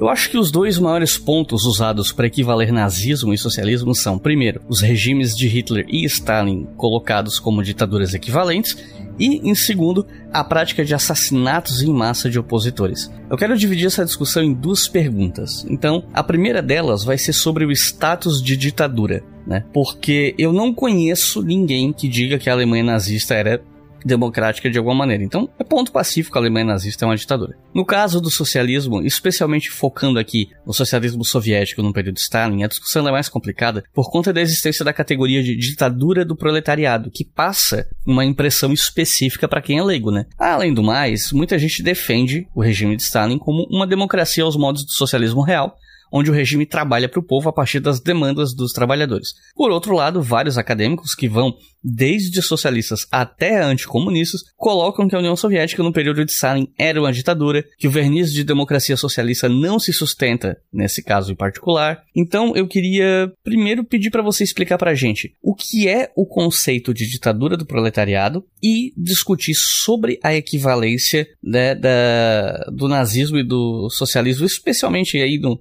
período stalinista, de que seriam duas ditaduras. E antes de come você começar a responder, eu queria te perguntar: tá preparado para ser xingado no Twitter, chamado de trotskista, safado, etc? Claro. Já tá pronto? Bom, então para ser xingado mesmo, mas assim, ser xingado de trotskista para mim é, é, enfim, é elogio, né? Não, não, não, não, não, não, não. É, você vai ser chamado de trotskista e xingado, são coisas separadas. Né? É pro pessoal que tá ouvindo, que talvez seja um ah. pouco leigo, Dentro do socialismo existem vertentes bem diferentes e que tem umas cisões bem sérias, tem discordâncias bem sérias, né? Então, eu estou conversando com o Damien aqui, que é um indivíduo, ele tem uma posição específica. Se você que está ouvindo discorda, fique livre para discordar, mas, né? Enfim, peço respeito às pessoas, se possível, né? Enfim, Fica à vontade. Então, enfim, mas só para começar para ser bastante xingado mesmo, essa ideia de que tem uma democracia sob Stalin é um delírio, delírio completo. Mas eu acho que a conversa toda vai ser boa a gente partir dessa definição do termo ditadura do proletariado. É um termo que aparece algumas vezes na obra do Marx, em alguns momentos esse termo aparece, e ela está ligada a uma retórica revolucionária que é tributária da Revolução Francesa e que foi incorporada aos comunistas no século XIX, né? não só o Marx e Engels, mas também o Auguste Blanqui, por exemplo, que onde, você encontra uma maior recorrência dessa noção. E ela está ligada à noção mais original romana do termo ditadura, que é mais como governo de emergência e governo excepcional. Né? Então, se a revolução é um momento excepcional, né, a revolução cria uma situação de emergência ditatorial, etc. Mas, enfim, mas é importante situar como é que essa palavra aparece historicamente, o que, é que ela entendia, o, que é que ela representa dentro do pensamento é, desse autor, que leva, inclusive, alguns marxistas muito sofisticados do século XX acham que é, seria melhor abandonar esse termo, que ele gera muito mais confusão é, e, e, e em, alguns casos, é, acaba sendo um recurso retórico para justificar sistemas ditatoriais de fato de terrorismo de Estado, como foi o caso do, da União Soviética sob Stalin e outros e outras situações históricas importantes. Mas, em primeiro lugar, preciso destacar que a, a, o regime democrático, tal como a gente entende hoje, não era uma realidade no século XIX, quando aparece essa noção de ditadura do proletariado na retórica dos autores comunistas. Né? Alguns historiadores, como por exemplo com Eric, Eric Hobsbawm, na era dos impérios, por exemplo, vai datar o surgimento daquilo que a gente entende como democracia mais para o final, o último quartel do século XIX.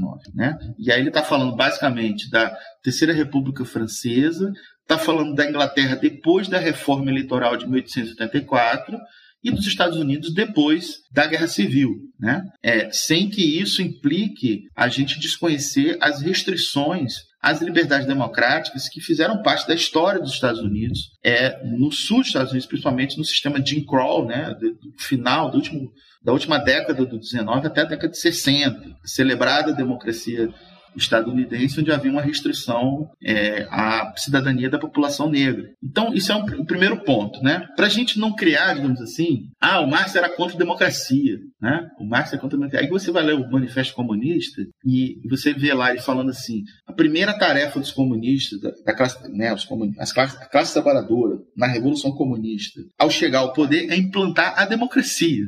No Manifesto Comunista, por exemplo, não aparece o termo ditadura do proletariado. Né? Aparece democracia, que é bastante curioso. Outra coisa é que a gente tem que ir à teoria do Estado elaborada por Marx e Engels, que compreende sempre a existência em qualquer Estado de um certo núcleo ditatorial. Né? Que remete mais ou menos àquilo que mais tarde o Antônio Gramsci vai se referir como aspecto coercitivo do aparelho estatal. Né? Basicamente, qual é a ideia? Ou seja, não existe Estado sem aparelho de repressão. Todo Estado tem que ter forças armadas, forças policiais, judiciário, que é quem prende as pessoas e pune as pessoas, né? Seja qualquer estado, seja ditatorial democrático, possui isso. Então, digamos assim, é, essa, nessa teoria há, há, o reconhecimento de que há sempre um núcleo ditatorial em qualquer, em qualquer forma é, de estado, mesmo nas democracias liberais. Nas democracias liberais, essa coerção ela é combinada com mecanismos de produção de consenso, embora a produção de consenso ela também não esteja ausente de qualquer sociedade de massas, né? Ou seja, a gente sabe que os regimes, vamos falar desses regimes que a gente está mencionando aqui, né? Os fascismos históricos e mesmo a União Soviética sob Stalin. Ela, essa, essas sociedades tinham os esses regimes que eram ditatoriais, eles tinham apoio de setores da sociedade, de massas, inclusive. Né?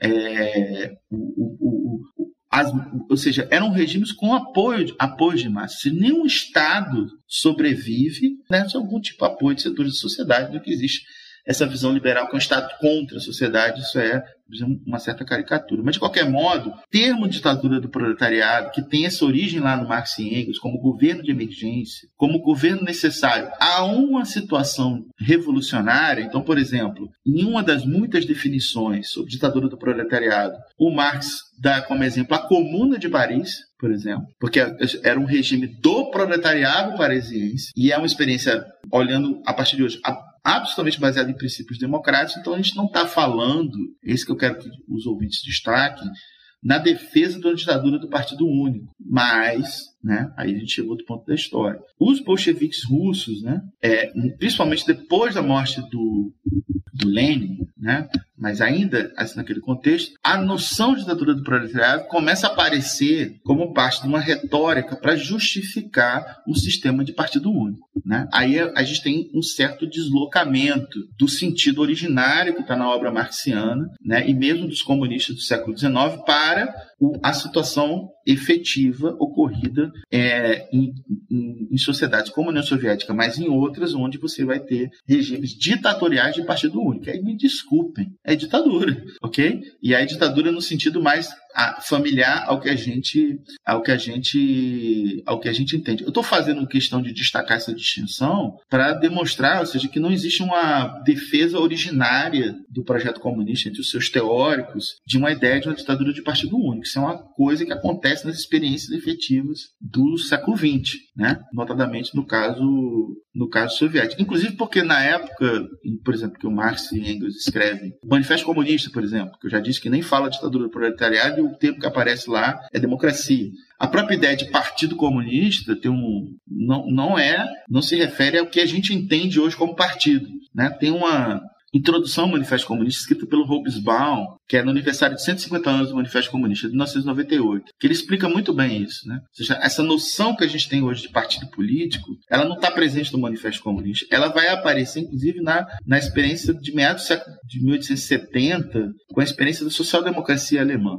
E, enfim, coisas são muito, muito, muito diferentes. Né? Enfim, de como essa, essa palavra aparece no, no modo originário, né? E aí cabe inclusive lembrar né, que durante séculos o termo democracia era um termo pejorativo. Quem é primeiro, um autor é, que vai primeiro reabilitar a noção de democracia como uma chave positiva era o Rousseau. Vai ser toda uma outra tradição que vai olhar de forma positiva né, para a ideia de, de democracia. Então, só quero chamar a atenção, ou seja, que Ditadura do proletariado na teoria marxiana, né, ou seja, quando se fala marxiano, gente, os ouvintes estão escutando, a gente está falando da teoria elaborada pelo próprio Marx. Né? Quando a gente está falando de marxismo, a gente está falando de uma tradição do pensamento político que começa lá com Marx e Engels e que vai dar, ter, ser continuada por outros autores, inclusive, que vão inclusive, divergir, etc. Marxiana, na lavra marxiana, a noção de ditadura do proletariado não é não está ligada à defesa de um regime ditatorial de partido único está mais ligada à noção de defesa de um processo revolucionário, onde a burguesia, que seria a classe dominante, vai sofrer uma ditadura do proletariado. Essa é a ideia. Por quê? Porque ela vai ser expropriada da sua propriedade que o objetivo utópico é abolição das classes sociais. Isso é diferente da prática efetiva desses regimes do século XX, e em muitos casos, e esse é o caso muito evidente, da autocracia stalinista, onde você tem uma ditadura contra o proletariado. Né? Aí é uma outra, uma outra coisa. Então, as, é, essas palavras, elas têm historicidade, né? elas surgem em determinados debates políticos, elas têm um certo sentido e esses sentidos vão se modificando ao longo do tempo e os seus usos, né, para justificativa de determinadas ações vão ser é, modificados também. Quero chamar a atenção também, inclusive, que na retórica, na, enfim, na, no discurso marxiano, as, a ideia do, é, do comunismo não está associada à ideia de regime de partido único, inclusive porque na, na sua, enfim, no Manifesto Comunista, por exemplo, aparece explicitamente a ideia de que os comunistas não se opõem a outros partidos operários, ou seja, a outros movimentos operários. Eles se colocam como, digamos assim, uma, uma vanguarda mais esclarecida, embora a ideia de vanguarda não apareça no Marx. Vai aparecer depois no Kautsky, no Lenin, em outros, em outros autores no, no, século, início do século XX. É, mas, de qualquer modo, ou seja, não é nunca a ideia né, de que vai ter um grupo que vai dominar tudo, que vai, vai ser todo mundo que concorda. Né? Além do ciclo revolucionário de 1848, quando aparece o Manifesto Comunista, a gente pode lembrar também a outra experiência de militância do Marx importante, que foi a Associação Internacional de Trabalhadores, que era formada por um, um conjunto amplo de correntes socialistas, inclusive com muitos embates internos, né, evidentemente, né, é, ou seja, com, com mais de uma corrente é, e que, com, que participavam daquela organização internacionalista. Na, na história, né, que a gente pode chamar de trágica da, da, da, Revolução Russa, vai ser ali no contexto da Guerra Civil, né, ainda Lenin vivo, mas ainda no final da Guerra Civil, que vai surgir essa ideia de proibir a existência de outros partidos operários e mesmo das é, frações internas do próprio Partido Comunista, já chamado Partido Comunista, né, que é o nome que o Partido Bolchevique assume depois, é, alguns anos depois da chegada ao, ao poder, já no contexto de formação da Internacional, a Internacional Comunista. Né? Então, é, é, tem toda uma história, né? e aí, na retórica né, desse, desse, dessas lideranças, a, a ideia de ditadura do proletariado acaba, acaba aparecendo como um termo que justifica é, regimes dessa, dessa natureza quero demarcar essa distinção entre como a palavra surge né, e como isso vai é, ser modificado ao longo do tempo, né, na prática desses movimentos. Só que a gente acabou indo longe demais e eu acabei não falando dos regimes fascistas. Né? E aí eu quero retomar aqui um ponto que eu já tinha falado, mas eu quero situar, né, que eu quando eu mencionei pela primeira vez o Robert Paxton, quando ele fala da prática efetiva dos regimes fascistas, né, que eram ditaduras de partido único efetivo. Mas o próprio Paxton, isso é uma tendência da historiografia mais recente, por exemplo, aí recomendo mais uma vez o episódio do professor Fábio Bertonha sobre a Itália fascista, né? quando destaca que o poder político, naquele, no, no caso italiano, né, que é o caso que o Bertonha estuda, né, é, não estava completamente concentrado na mão do partido. Inclusive, na sua na consolidação da ditadura fascista, houve um certo esvaziamento né, da dinâmica interna do partido é, nacional fascista que dividiu o poder com outros polos do poder. A burocracia estatal, que compreende a monarquia e o próprio exército, os capitalistas e, em certo sentido, a própria igreja, que teve uma relação que, em alguns momentos, foi de colaboração com o fascismo, mas depois teve alguns teve alguns embates também. Então, a prática efetiva foi sempre uma, uma prática muito distinta dessa imagem né, que aparece na teoria do totalitarismo de um partido que controla tudo. É, e, enfim, como aparece também no debate sobre o nazismo, que eu já mencionei aqui, a obra Berremote do Franz Neumann, que também destaca né, como você não tem essa concentração absoluta é, é, do poder. Então, mais uma vez, destacando, são regimes que têm, que se você, você partir dessa ideia, era ditadura ou não era? Era. Mas percebe que o termo ditadura é muito, embora seja correto, ok? Então, quero aqui destacar até repudiar né, essa ideia de querer é, dizer que o período stalinista não era uma ditadura, isso não tem o menor sentido, né, isso é meio que estapafúrdio, é, isso é, é negacionismo, é, é bizarro, né, histórico é, completo. Entretanto, essa afirmação de que eram ditadores não é o suficiente. Esse é o ponto. Não é o suficiente para criar níveis de equivalência entre sociedades que, que, que, são muito diferentes, experiências históricas completamente diferentes. Mesmo se a gente pegar todas as ditaduras do século XX, mesmo as democracias do século XX, elas são muito diferentes. Né? Por exemplo, a democracia italiana, no pós-Segunda Guerra Mundial, era uma democracia que o principal partido de oposição era o Partido Comunista de Massas. Você não tem Partido Comunista de Massas nos Estados Unidos, por exemplo. E ninguém nega que era democracia, embora até os anos 60 a população negra não tivesse cidadania, né? a população negra do sul dos, dos Estados Unidos. São, são experiências históricas muito diferentes, e ambas você pode chamar de democracia. Tanto a Itália da Primeira República quanto os Estados Unidos, é, desde pelo menos o fim da pós é, guerra civil, mas são sociedades completamente distintas. Então, do mesmo jeito de que a afirmação de que são ditaduras não esgota o conhecimento sobre a natureza de funcionamento e da relação que o Estado estabeleceu com essas sociedades. Esse é o ponto que eu acho é, que, deve ser, que deve ser destacado. Né? É, para a gente entender, enfim, Inclusive, esse trabalho, é, que em certo modo às vezes é antipático né, nós historiadores, né, Iclis? Porque às vezes a, o, o, o, debate público exige que a gente tenha respostas muito simples para problemas muito complexos, que a gente chegue aqui com respostas taxativas. Isso é isso, isso é aquilo, né? E, e, e a gente precisa sempre contextualizar, né? Uma série de questões para poder é, responder é, perguntas históricas, porque elas sempre são complexas. E mesmo entre historiadores existe muita divergência, né? A gente estava brincando antes de começar a responder sobre como dentro do próprio socialismo, entre acadêmicos, você tem um monte de divergência e tal. Eu, no caso, eu nunca me defini como socialista, né? Desde que eu comecei a me entender como alguém de esquerda, eu sempre me defini como social-democrata. Nos últimos anos, a direita brasileira me jogou cada vez mais para a esquerda, né? Então eu tô né, num momento de crise de identidade que eu não sei se eu me considero social-democrata, se eu me considero socialista, honestamente eu já não sei mais. Então, no momento, se alguém me pergunta, eu digo, ah, social-democrata, mas social-democracia como um caminho para o socialismo e não como um fim né, nela mesma, né? E justamente porque eu não me coloco como socialista, eu não me coloco num lado desse debate entre quem se define como marxista-leninista, trotskista, etc. Porque eu vejo pontos que eu acho que são coerentes em diferentes perspectivas, né?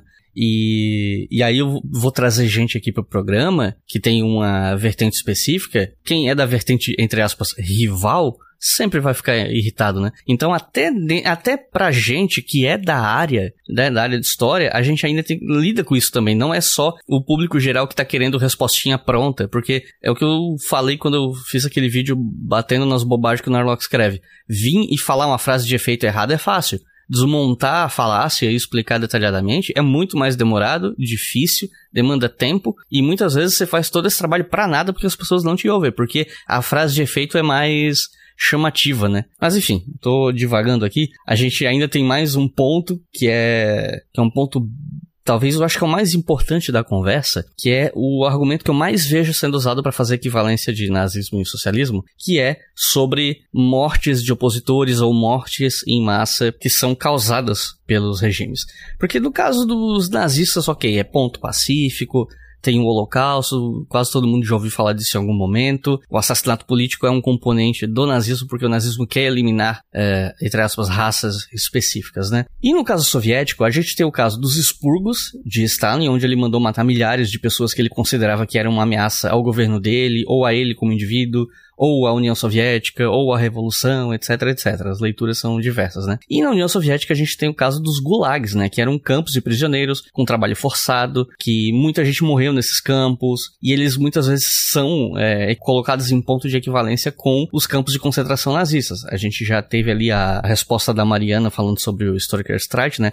No momento que a gente está gravando isso aqui, eu ainda não recebi a resposta da Mariana, então eu não sei o que ela respondeu, eu não vou fazer de conta para os ouvintes que eu, que eu sei exatamente o que ela vai falar, mas é, querendo ou não, existe esse debate de que, olha, os nazistas, né, o nazismo era um regime assassino e a União Soviética também foi, né? Então eu queria pedir para você explicar o problema da equivalência do nazismo e do socialismo a partir de campos de prisioneiros e de assassinato político, assassinato de dissidentes Bom, políticos. É, é importante vou, vou recomendar mais uma vez, vou recomendar no final do programa esse livro do Enzo Travessa sobre o conceito de totalitarismo, porque um, um dos assuntos que ele, ele, ele aborda é a questão da intencionalidade dessas experiências. Né? Quer dizer, o caso nazista, o extermínio do, da população judaica e de outros grupos, né, como a escravização da população eslava, né, o, a expansão para o leste, a própria liquidação da União Soviética, isso está, nos, está no projeto nazista desde de sempre, está nos documentos originários. Né? Então, é, enquanto né, que a historiografia séria, digamos assim, né, é, ou seja, quando eu falo, falando de historiografia séria, eu estou falando e, e, aqui eu acho que já ficou bastante evidente, né? Enfim, eu sou marxista, mas eu não sou daqueles que acham que só os marxistas têm razão, que eu só dialogo com os marxistas, e que se o cara não for marxista é, não serve. Não é, não é isso. Isso eu acho, inclusive, eu acho isso uma idiotice completa. Né?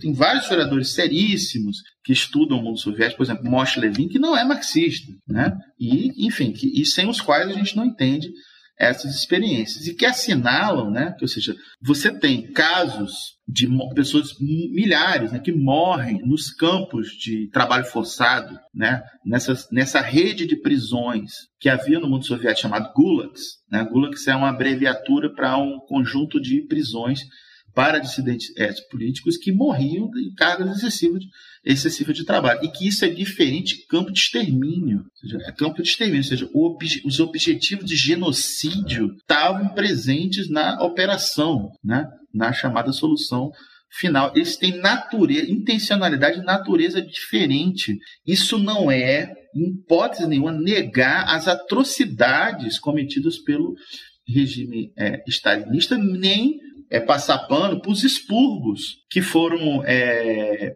foram é, muito importantes, principalmente no final dos anos 30 na União Soviética, como quando muitas é, pessoas dissidentes do regime é, stalinista, inclusive comunistas, foram assassinados, né? foram simplesmente exterminados. Né? todos geralmente acusados de trotskismo, né? Porque o trotskismo era como se fosse era um xingamento, né? Como, como fosse sinônimo de, sab, de sabotadores, etc. Então, o terror stalinista ele vitimou é, lideranças da Revolução Soviética. Gente, por exemplo, como Nikolai Bukharin, Bukharin que foi um, um personagem importante do Partido Bolchevique, da liderança do, da Revolução é, Soviética, que, que inclusive na polêmica com Trotsky ficou do lado do Stalin, né? que depois o Stalin mata impiedosamente o sujeito. O cara, ou seja, ele é, é atribuído ao, ao, ao, ao Bukharin uma série de calúnias de, de, de ter sido um sabotador ele assume as calúnias, que eram todas mentirosas contra, contra ele,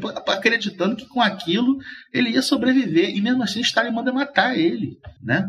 É, enfim, era uma, uma, uma, personalidade cruel, né? o Stalin, mas outros intelectuais, que não eram marxistas, inclusive, mas que tiveram uma colaboração importante na construção da própria planificação econômica. Eu quero citar aqui um autor que até hoje é estudado em quem estuda economia, que é o Kondratiev, né? dos famosos ciclos econômicos de 50 anos do Kondratiev. É um economista russo, dialogava com o pensamento marxista, mas não era marxista, mas teve uma colaboração importante na construção da União Soviética, né? na década de, né, de 20, depois vai ser morto. Gente que é estudada até hoje, intelectuais propriamente marxistas, como Pachucanes, né? um autor incontornável no campo do, da teoria crítica do direito, foi, foi mandado para Gulag. Né? O Bakhtin, sujeito importante na teoria da linguagem, sem falar do Trotsky, evidentemente, mas Estou falando, ou seja, uma geração é, de revolucionários, é, oficiais do Exército Vermelho, que haviam participado da Guerra Civil, portanto, eram oficiais experimentados no campo de batalha, uma tarefa pesadíssima, inclusive no História FM tem um episódio, é isso, né, Nick, sobre a Guerra Civil, né, é, que é um episódio muito, enfim, a defesa da Revolução Soviética, os caras tinham passado por aquilo tudo e no final dos anos 30 são acusados pelo Estado de ser traidores, serem trotskistas, etc e são mortos, né? o que evidentemente é, criaria problemas estratégicos para a defesa soviética quando mais tarde a, o, a, o terceiro Reich vai, vai invadir o mundo soviético. Ou seja, tem uma geração de oficiais do Exército Vermelho eliminadas né? É, sem falar dos erros de, de, planejamento que provocaram epidemias de fome, como é o caso da fome ucraniana é, do início dos anos 30, que é um fato efetivo. Né? Enfim, e tem é, uma explicação bastante é, importante aqui, que você teve é, a oportunidade de entrevistar o Rodrigo Inhanhas, que conhece muito bem a historiografia soviética, que apresentou, inclusive, os diferentes pontos de vista para esse episódio né, é, de morte de milhares de, de ucranianos na, na, nesse contexto dos anos 30 e como a própria é, é, extrema-direita, os neonazistas ucranianos, gostam de usar esse exemplo para tentar fazer comparações com o holocausto de, de judeus e como isso tem um sentido ideológico, etc. Mas perceba, ninguém nega que ali teve um problema sério, né?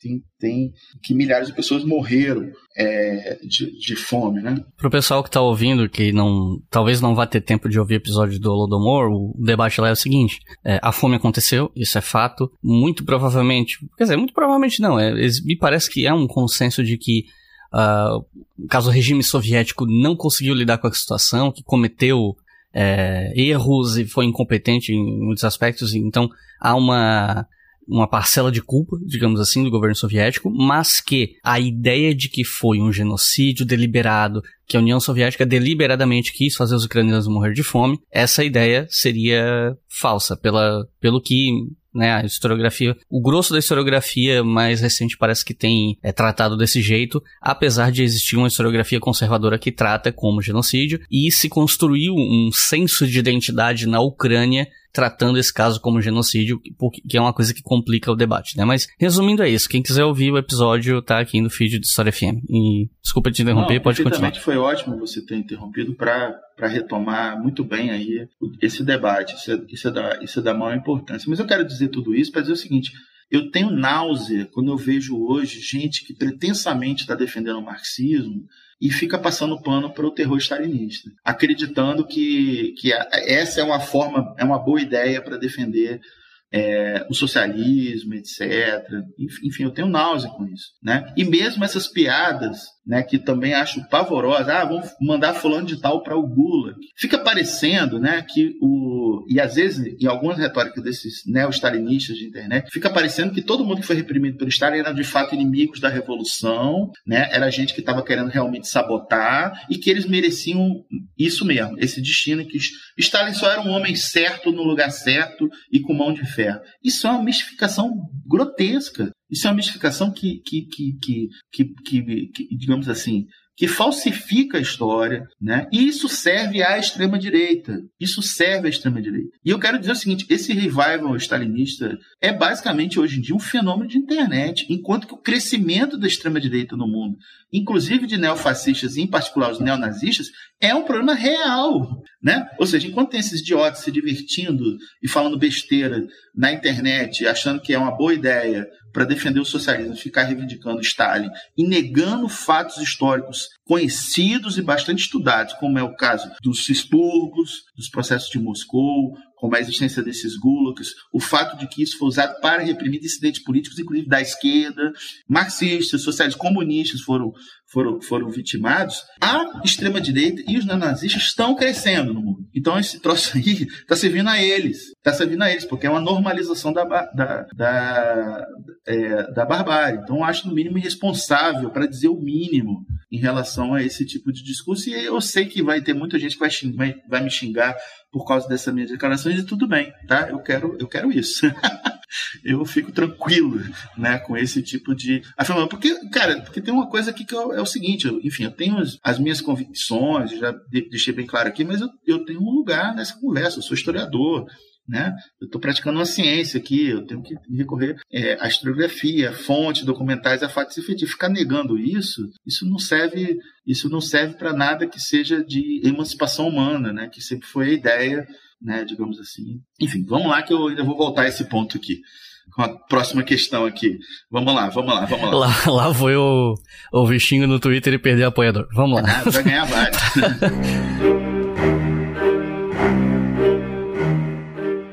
9 de novembro de 1989. Cai o Muro de Berlim, um dos símbolos da divisão entre o bloco capitalista e o bloco socialista na Guerra Fria. O colapso dos regimes socialistas do leste europeu e alguns achados na abertura de documentos anteriormente fechados acabou servindo de argumento para o triunfalismo liberal dos anos 90 e o aumento das equivalências entre nazismo e socialismo.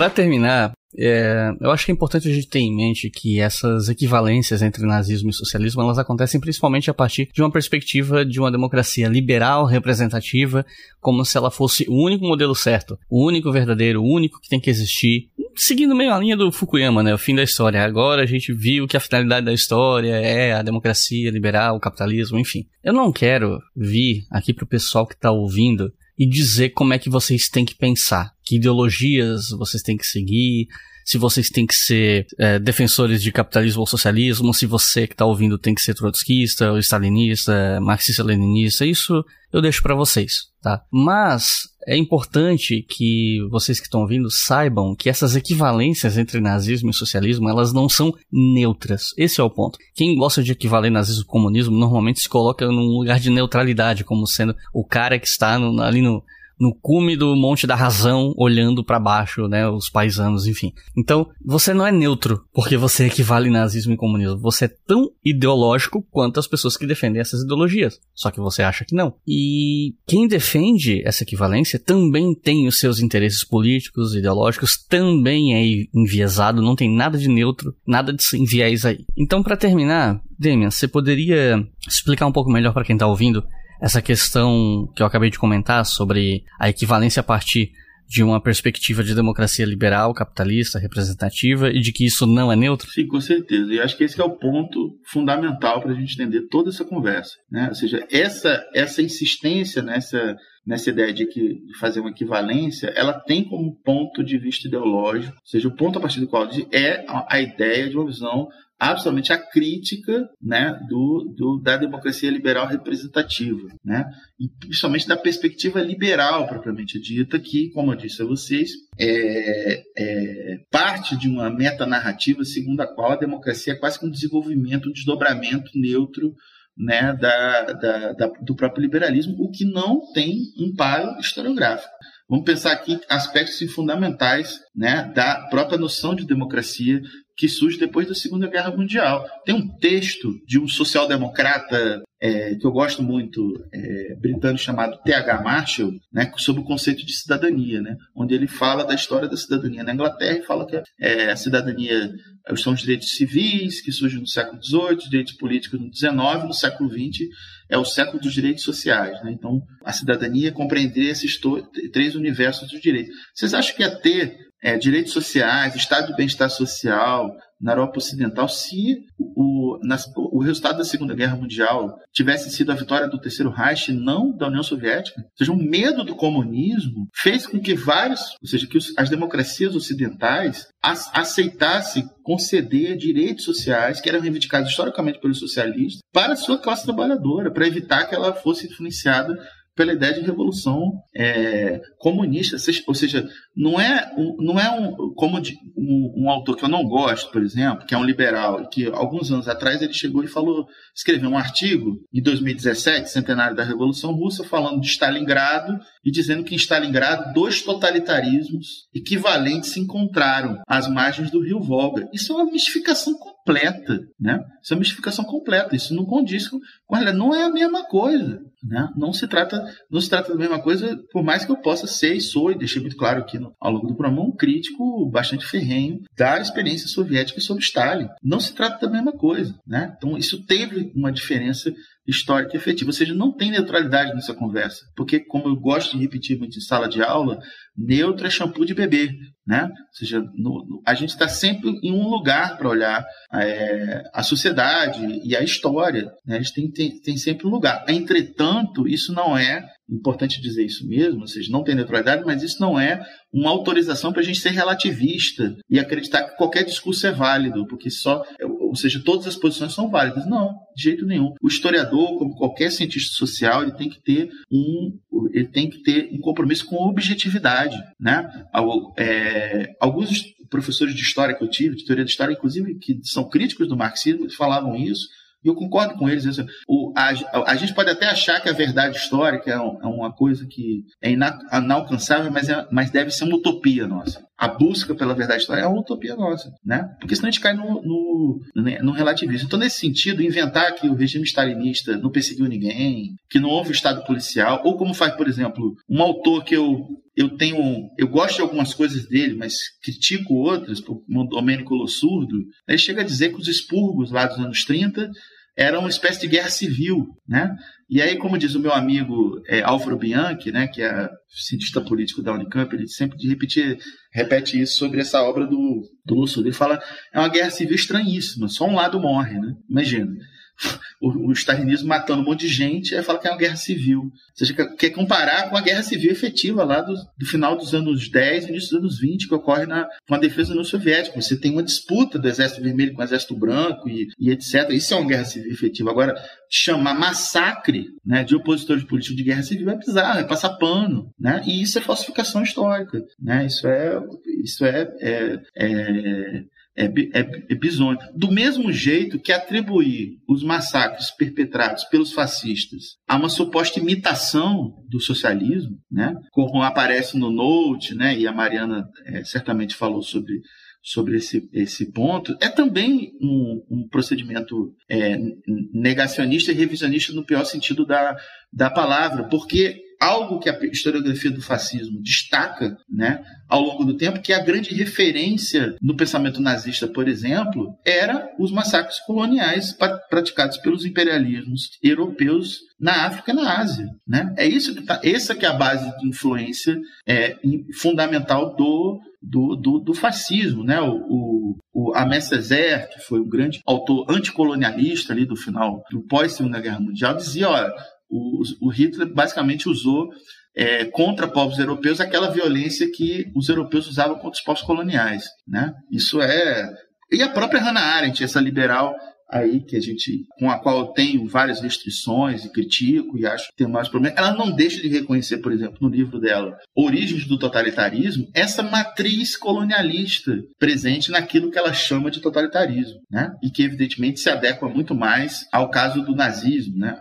Aí ela vai encontrar essas evidências históricas importantes, inclusive isso é uma, uma é um dos campos de investigação da historiografia do fascismo mais recentemente, né? Ou seja, quando eu falo do Hermès Césaire, da própria Hannah Arendt sobre esse ponto, eu estou chamando a atenção esses autores não eram historiadores, né? então eles sugerem coisas, mas hoje isso é, é ponto de partida de várias pesquisas efetivas, né? É, que mostram como havia essa essa matriz colonialista presente no, nos fascismos históricos. Né? E que esse é mais um ponto onde você não pode encontrar esse tipo de, é, de equivalência, né? Esse, esse é o ponto. Então, essa, essa ideia, né, essa conversa toda que a gente teve, essa ideia de defender essa equivalência ética, histórica entre nazismo e socialismo, é na prática, no final das contas, isso acaba servindo a uma, uma estratégia de diminuição do lugar que o próprio Holocausto ocupa na história do século XX. Seja, esse grande trauma da história do século XX. Seja, quando os neonazistas ucranianos insistem para a ideia de que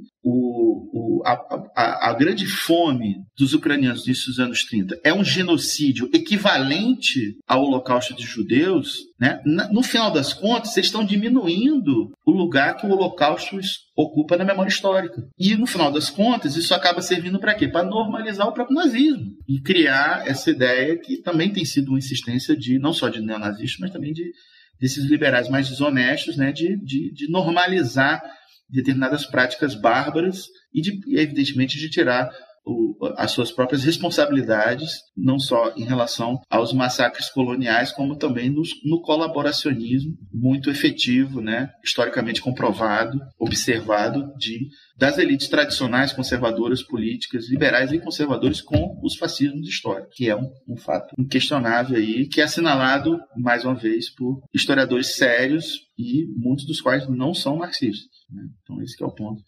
É isso, é isso que eu queria deixar aqui para ele. Quando a Angela Davis estava aqui no Brasil, ela falou um negócio que eu já repeti dezenas de vezes para todo mundo e eu vou repetir agora novamente. Nós temos que lidar com mais tranquilidade com as contradições existentes, porque o nosso papel não é pegar uma contradição e sair correndo dela, enfiar ela debaixo do tapete e fingir que ela não existe. Nosso papel é resolver a contradição. E a gente não vai conseguir resolver a contradição se a gente não falar dela, se a gente não explicar o que ocorreu.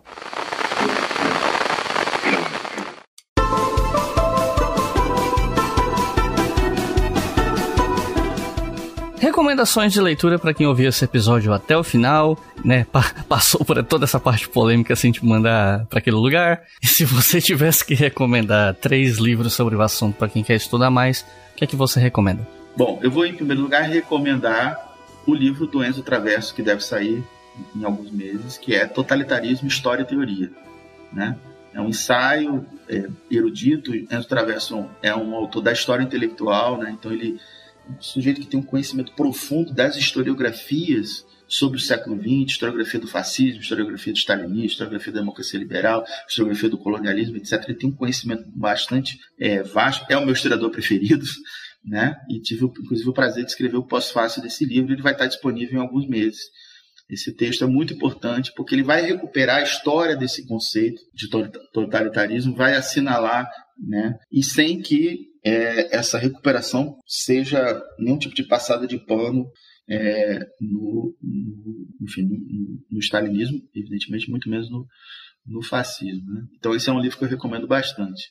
Aí tem os temas né, que, que aparecem aqui que são importantes. Então, ó, o Moshe Levin ele tem um livro chamado Século Soviético. Ele é um grande estudioso, nem sei se está vivo, não sei, você sabe Mas o Moshe Levin tem trabalhos muito importantes. Ele é um cara inovador na historiografia é, sobre o mundo soviético, sobre a Revolução Russa e o mundo soviético. Ele tem um livro que é o Século Soviético, onde há uma explicação muito importante de todo, de, né, de, enfim, do, do, de todo o processo da Revolução, de antes da Revolução, da Revolução. Né? Assim como eu recomendo também a biografia sobre Stalin, escrita pelo Isaac Deutscher. Um, um trabalho que é dos anos 50, é um trabalho pioneiro né, de historiador sobre o Stalin. Inclusive, quero deixar claro aqui que foi um trabalho, e é um trabalho que foi muito criticado à época pelos trotskistas. Alguns trotskistas mais sectários não gostam muito dessa obra do Isaac Deutscher sobre Stalin, porque acham que ele passa um pano no Stalin, etc. Eu não, não concordo com essa leitura não, mas enfim, eu destaco porque o Deutscher foi um historiador profissional da maior importância, ele foi um contemporâneo da Revolução, da Revolução Russa, morreu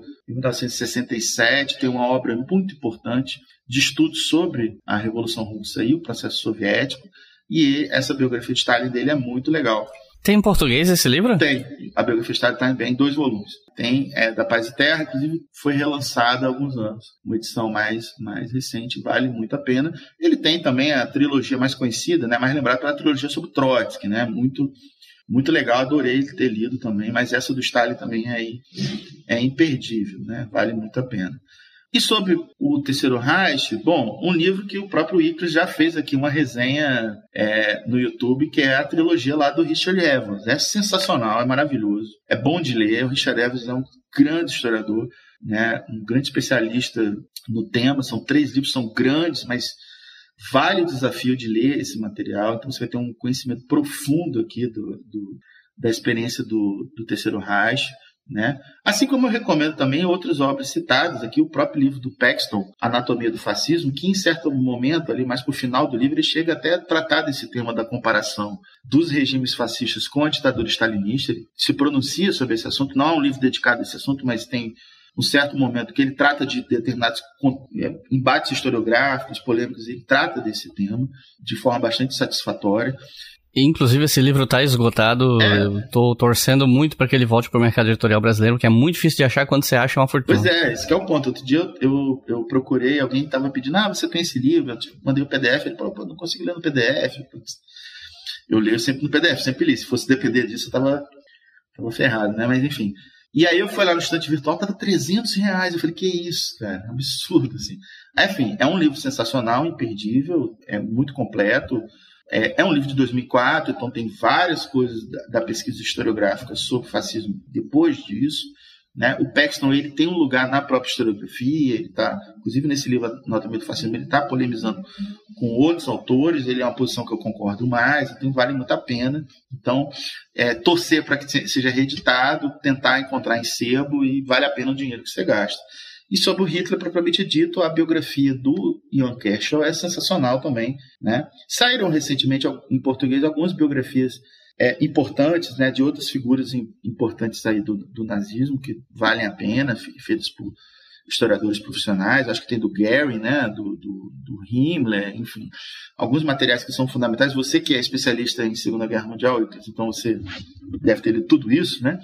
Então, enfim, esses trabalhos são importantes, mas assim, se para recomendar um sobre nazismo, acho que talvez você concorde comigo, do Richard Evans é um belíssimo ponto de, de partida. Né?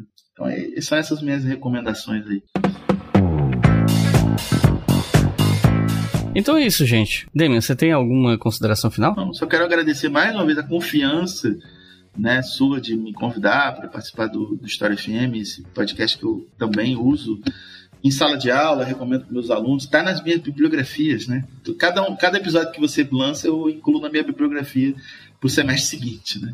Então, enfim, só te dar os parabéns aí pelo trabalho e, e vamos nessa. Muito obrigado a quem ouviu até o final. Não se esqueçam que esse material que o Damian citou aqui no final do episódio vai estar tá no nosso site, historiafm.com. No caso, o nome dos livros, dos autores, para vocês procurarem, né? Para vocês poderem adquirir esse material. Se tiver link da Amazon ali para compra, eu coloco também. E não se esqueçam, claro, que esse podcast é financiado pela nossa campanha no Apoia. Vocês já, vocês já conseguem financiar a partir de dois reais por mês via cartão boleto e com cinco reais por mês vocês podem ouvir os episódios com antecedência. E com qualquer valor vocês também ficam sabendo com antecedência dos episódios que vão vir pela frente e qualquer novidade que surja também relacionada ao meu trabalho. Então é isso, muito obrigado e até a próxima.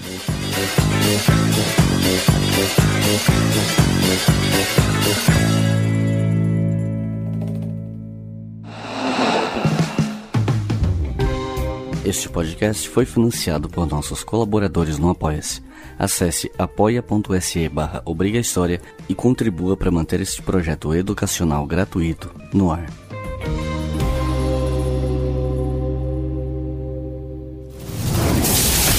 Esse podcast foi editado por Samuel Gambini, samuelgambiniaudio.com.